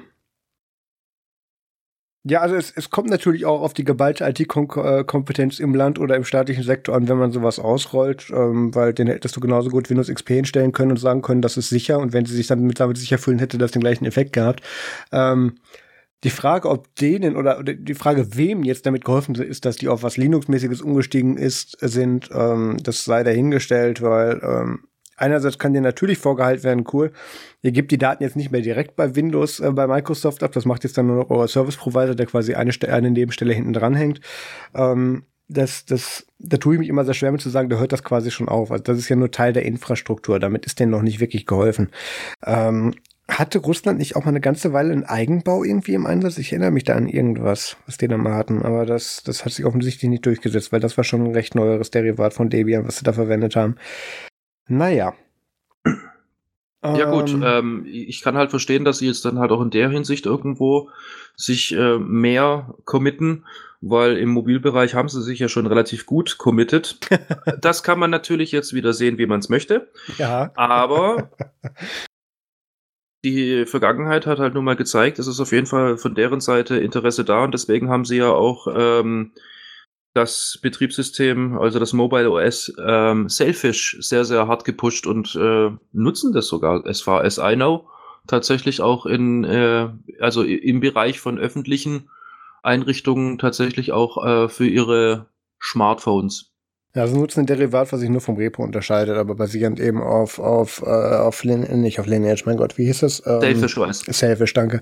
Ja, das, das war ja immer dieses ganz Witzige, ähm, ja, hey, alles frei und wir tun so, als ob die Oberfläche auch frei wäre und wer kauft's? Der Russe. Also das, das war ja der Dauergag schlechthin, den, den, den Savage Teil seit Jahren abbekommen hat.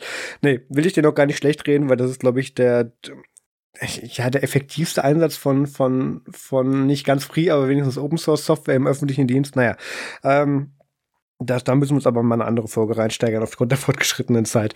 Ähm, kommen wir zu den Events. Ähm, ganz einfach, weil es jetzt hier sehr aktuell ist. Äh, wenn ihr das hört, äh, findet in einer Woche, nämlich am 8. Juni im Pub der Harrison in London das Event Vostok Live 2019 statt, wo unter anderem äh, Linux Let's, die Ubuntu Podcast, Late Night Linux und auch das Drunken Mashup Show äh, in Vertretung von Stuart Language, Dave Megas Nichols, Racing und mir, Maus Quavic stattfinden wird, ähm, werde ich natürlich dann nächste Woche in London sein. Und ich habe mal geguckt, ähm, äh, Freitag fliege ich hin, Sonntag fliege ich zurück. Ähm, ich weiß noch nicht, wie wir eine Folge aufnehmen werden, Pierre.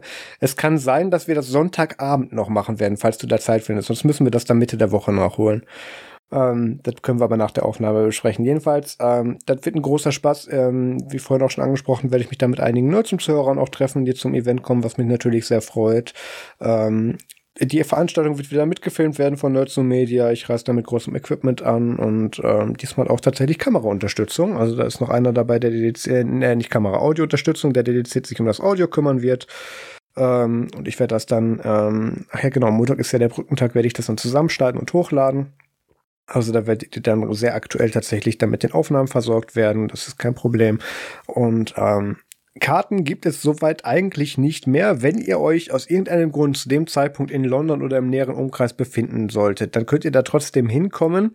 Einerseits habt ihr nämlich noch, also wenn mich der eine anspricht, kann der noch exakt mein Ticket haben, weil entweder stehe ich hinter der Bar und, und operiere die, die verschiedenen Kameras, die da rumstehen, die sind hinter der, hinter der Bar aufgebaut, oder ich stehe auf der Bühne. Das heißt, mein Sitzplatz wird nicht genutzt. Also ein Ticket haben wir noch. Andererseits, ähm, in den Jahren davor war es auch so, man kann sich da immer noch hinten bei der Treppe hinstellen, das stört keinen. Also kommt hin, wenn ihr da seid, freut mich sehr. Ähm, quatscht, quatscht mit uns, gibt uns Biere aus. Das hat in den letzten Jahren immer schon sehr gut funktioniert. Ähm, ich glaub, das was wiederum bedeutet, äh, ja. was wiederum bedeutet, zu später Stunde liegt dann der Marius singt unterm Tisch. Ja, der, die, nee, nee, nee, die Königsdisziplin ist immer schon bereits vor der Aufnahme, vor der Aufführung des Drunken, der Drunken Mashup schon betrunken zu sein. Irgendwo muss der Name ja auch herkommen. Das hat in den letzten Jahren sehr gut funktioniert. Sehr viel Alkohol, kaum, kaum, kaum Konzept und den Rest muss Stuart Language regeln. Das hat, das, das ist so ein Erfolgsprinzip. Das hat in den letzten Jahren auch funktioniert. Nein. Ähm, wir haben es tatsächlich geschafft, uns in den letzten Jahren erst nach der Aufnahme zu betrinken. Wir gehen danach ja noch meistens in den, oh Gott, diesen Pisswasserclub, ich weiß nicht, wie der heißt. Ähm, ein Club mit sehr schlechtem Bier und sehr teuren Preisen, aber der hat halt noch lange offen, nachdem wir mit dem Event fertig sind. Da gehen wir dann immer noch hin. Piss ja. Waters in? Egal. Fast. Genau. Dann kommen wir zum MFG, Musik für Game Tip. Pierre. Ja, richtig. Und zwar, ähm, ich habe tatsächlich mal einfach so eine Empfehlung rausgesucht. Ähm, und zwar, was ich tatsächlich während der Arbeitszeit, ähm, wenn ich irgendwie voll konzentriert sein muss und ähm, ja, Telefon da jetzt nicht unbedingt gerade sehr, sehr zuträglich ist, ähm, ja, habe ich es halt tatsächlich teilweise dann so, dass ich mich dann so ein bisschen ausklinke aus dieser Telefongruppe und äh, gerade wenn es irgendwie darum geht, irgendwie einen neuen Dienst hochzufahren auf irgendeinem Server, wo du weiß ich nicht, wie viel konfigurieren musst und testen musst und so weiter und so fort, dann ist es einfach doof, wenn du alle fünf Minuten irgendwie ans Telefon gehen musst, weil dann brauchst du wieder fünf Minuten, um festzustellen, wo du jetzt eigentlich warst und was jetzt alles schon tut und was nicht und dann klingelt das Telefon schon wieder. Dann höre ich aber nebenher Musik, während ich mich dann in dieser Konzentrationsphase befinde und da habe ich jetzt einfach mal ein ganz normales YouTube-Video verlinkt mit einem, ich glaube, eine Stunde dreißig langen, ähm, ja, Musik mit einer, eine Stunde 30 langen äh, Musikkombination. Die ist ähm, ja ziemlich, sag ich mal, rockig und metal-lastig. Und was mich mal interessieren würde, und da wäre ich auch super, ähm, super interessiert an Feedback, wenn ihr tatsächlich auch solche Leute seid, die in der Konzentrationsphase gerne mal Musik nebenbei äh, laufen habt, einfach nur, weil dann irgendwie, ich weiß nicht, es gibt ja so Menschen, wenn da dann diese Musik läuft, die blenden die eigentlich aus, hören sie aber trotzdem, aber sind dann total eingetaucht. Also da wäre ich mal sehr, sehr dran interessiert, weil bei mir ist es eher so ein bisschen Metal-lastig. Ähm, ich hätte aber auch, also ich bin total offen für, was weiß ich, Café Del Mar oder sonst irgendwas, was es da so alles gibt. Würde mich einfach mal interessieren. Gut, dann kommen wir zu meinem F in dem Fall. Nee, Moment, du kriegst jetzt auch Real-Life-Feedback. Ich habe gerade oh die Gott, jetzt rausgesucht. Jetzt passiert's. Da höre ich zum Beispiel, das habe ich, wenn ich irgendwie im Rechenzentrum dann irgendwie über Tage dann eingesperrt war und irgendwelche Server-Rex konfigurieren durfte, musste, habe ich dann tatsächlich Eskimo Callby, das Live-Album The Scene live in Köln gehört. Ähm, das habe ich, glaube ich, auch schon ein paar Mal beworben. Das ist ganz gut. Die Playlist teile ich dir nachher im Chat. Ja, gut. Was ich auch auf jeden Fall dazu sagen muss, so ein bisschen als Disclaimer, weil jetzt bestimmt der eine oder andere sagt, hey, wieso hörst du nicht Podcast? Ganz genau, das ist halt mein Problem. Äh, ich hatte das schon mal erwähnt, glaube ich, in der ersten Folge, wo ich dabei war. Ich bin ein Mann, also multitaskingfähig, somit kann ich halt mehrere Sachen gleichzeitig ignorieren. Bei Podcast geht's nicht. Ähm, ich habe dann das Problem, dass ich dann entweder Podcast höre und äh, mehr oder weniger Mist baue, oder ich äh, kriege von dem Podcast gar nichts mit und das ist dann einfach schade. Das ist, äh, ja, ich finde ich finde es eigentlich doof. Äh, klar, ich müsste dann sowieso nochmal anhören, aber ja, ich weiß nicht. Ich finde, das ist dann halt schade um die Zeit, da habe ich dann lieber einfach irgendein Geplänkel. Gut, dazu noch Feedback, Marius, weil sonst würde ich zu meinem F kommen. Nee, kommen wir zum F. Alles klar. Mein F ist in dem Fall ein Film, beziehungsweise eine Serie. Und zwar ähm, geht es um Future Man. Für die, die es nicht kennen, äh, Future Man ist eine parodistische, parodistische, parodistische, parodistische äh, Sci-Fi-Fernsehserie. ähm, die ist schon ähm, etwas älter. Ähm, eigentlich ist die sowas von abgedreht, dass ich jetzt eine lockere halbe Stunde darüber referieren könnte, ohne dass ich irgendwas spoilern würde. Allerdings würde ich alleine nur dadurch spoilern, dass ich eigentlich erzähle. Also ist ein bisschen, klingt jetzt vielleicht komisch, aber ihr müsst die, äh, die Serie tatsächlich gesehen haben, um ähm, zu verstehen, warum man eigentlich darüber fast nichts sagen kann, weil die bedient einfach sämtliche Klischees und egal, was ich jetzt dann wirklich sagen würde, ich würde eigentlich einen Spoiler lostreten aber auch wiederum nicht, weil ich ja den Inhalt nicht hergebe. Also ist gerade mega schwierig für mich da diesbezüglich was zu sagen. Auf jeden Fall ist es sehr, sehr humorvoll, es ist mega, mega trashig. Ähm, es ist wieder so eine Serie, wo die ersten zwei Folgen echt so großes gelbes Fragezeichen sind und dann wird's gut. Ähm, wenn ihr also irgendwas ähm, haben wollt, wo ihr nach einem harten Arbeitstag irgendwie bei einem Glas Rotwein oder einem Fläschchen Bier irgendwie einfach nur habt, um euch äh, berieseln lassen zu wollen, ja, und es ist nicht unbedingt gerade SpongeBob, schaut euch das gut mal an. Im Moment gerade ist es auf Amazon Prime auch äh, im Prime-Angebot, also man kann sich das ähm, dann anschauen. Ich bin mir nicht sicher, ob es mittlerweile auch auf Netflix ist. Mir war so, aber sie wollten das tun. Äh, Free-to-Way, vergesst, da gibt's das nicht. Ähm, ja, auf jeden Fall die Bewertungen auch von Rotten Tomatoes waren immerhin 79 Prozent, also es ist definitiv äh, mal einen Start wert. Aber wie gesagt, ist jetzt nicht unbedingt äh, für jeden, weil es ist sehr, sehr klischeebedienend und sehr, sehr, ähm, ja, wie soll ich sagen, trashig schon ein Stück weit. Aber kann auf jeden Fall den Abend füllen und zwar mit Humor. So, dann würde ich mal zum G übergehen, wenn ich darf. Du darfst. Wunderbar. Ähm, als Spiel habe ich diesmal im Angebot ein Spiel, das mich in meiner Zeit, äh, wo ich in Kanada war, eigentlich komplett begleitet hat, weil A, offline und B, relativ ressourcenschonend. Also am Anfang nicht, so überhaupt nicht, aber dann, wenn das eigentliche Spiel beginnt, ist es sehr, sehr ressourcenschonend, aber darauf gehe ich jetzt gleich ein. Ähm, ja, auf jeden Fall ist es ein Klassiker, das, äh, ich weiß nicht, also das, das Spiel geht seit 2006 und es ist einfach, wenn man sich darauf einlässt, ist es einfach unfassbar genial. Und zwar geht es in dem Fall tatsächlich um Dwarf Fortress. Der Name ist, ist eigentlich tatsächlich Programm. Es äh, geht eigentlich tatsächlich um eine Simulation in der Zwerge vorkommen, die ein Fortress bauen müssen, also sozusagen eine Festung, und die darf sowohl unterirdisch sein, das ist gerade im Anfang ist es sehr, sehr viel einfacher, darf aber auch oberirdisch sein in Form eines Schlosses. Jetzt denken sich natürlich alle dann so, oh cool, eine Simulation, das ist bestimmt hier total neu und grafisch und so weiter und so fort. Ihr werdet sowas von dermaßen enttäuscht sein. Ich wollte gerade sagen, ein bisschen klingt es nach die Siedler. Also. Ganz genau, ihr werdet so sowas von enttäuscht sein. Also geht da nicht mit dem Aspekt hin, ähm, wow, coole Grafik oder hey, Grafik von 2008, irgendwie 3D und so weiter, äh, von 2006, vergesst es. Die Grafik ist rein textbasierend. Es wird uh. alles dargestellt, ja, ich weiß, böh, aber es ist zumindest mal UTF-8, ja. Ähm, ja, äh, die Grafik ist rein textbasierend, also jedes Element innerhalb dieses Spiels, selbst Wasser, wird durch ein, ein, ein also ein Character, einen Buchstaben somit dargestellt.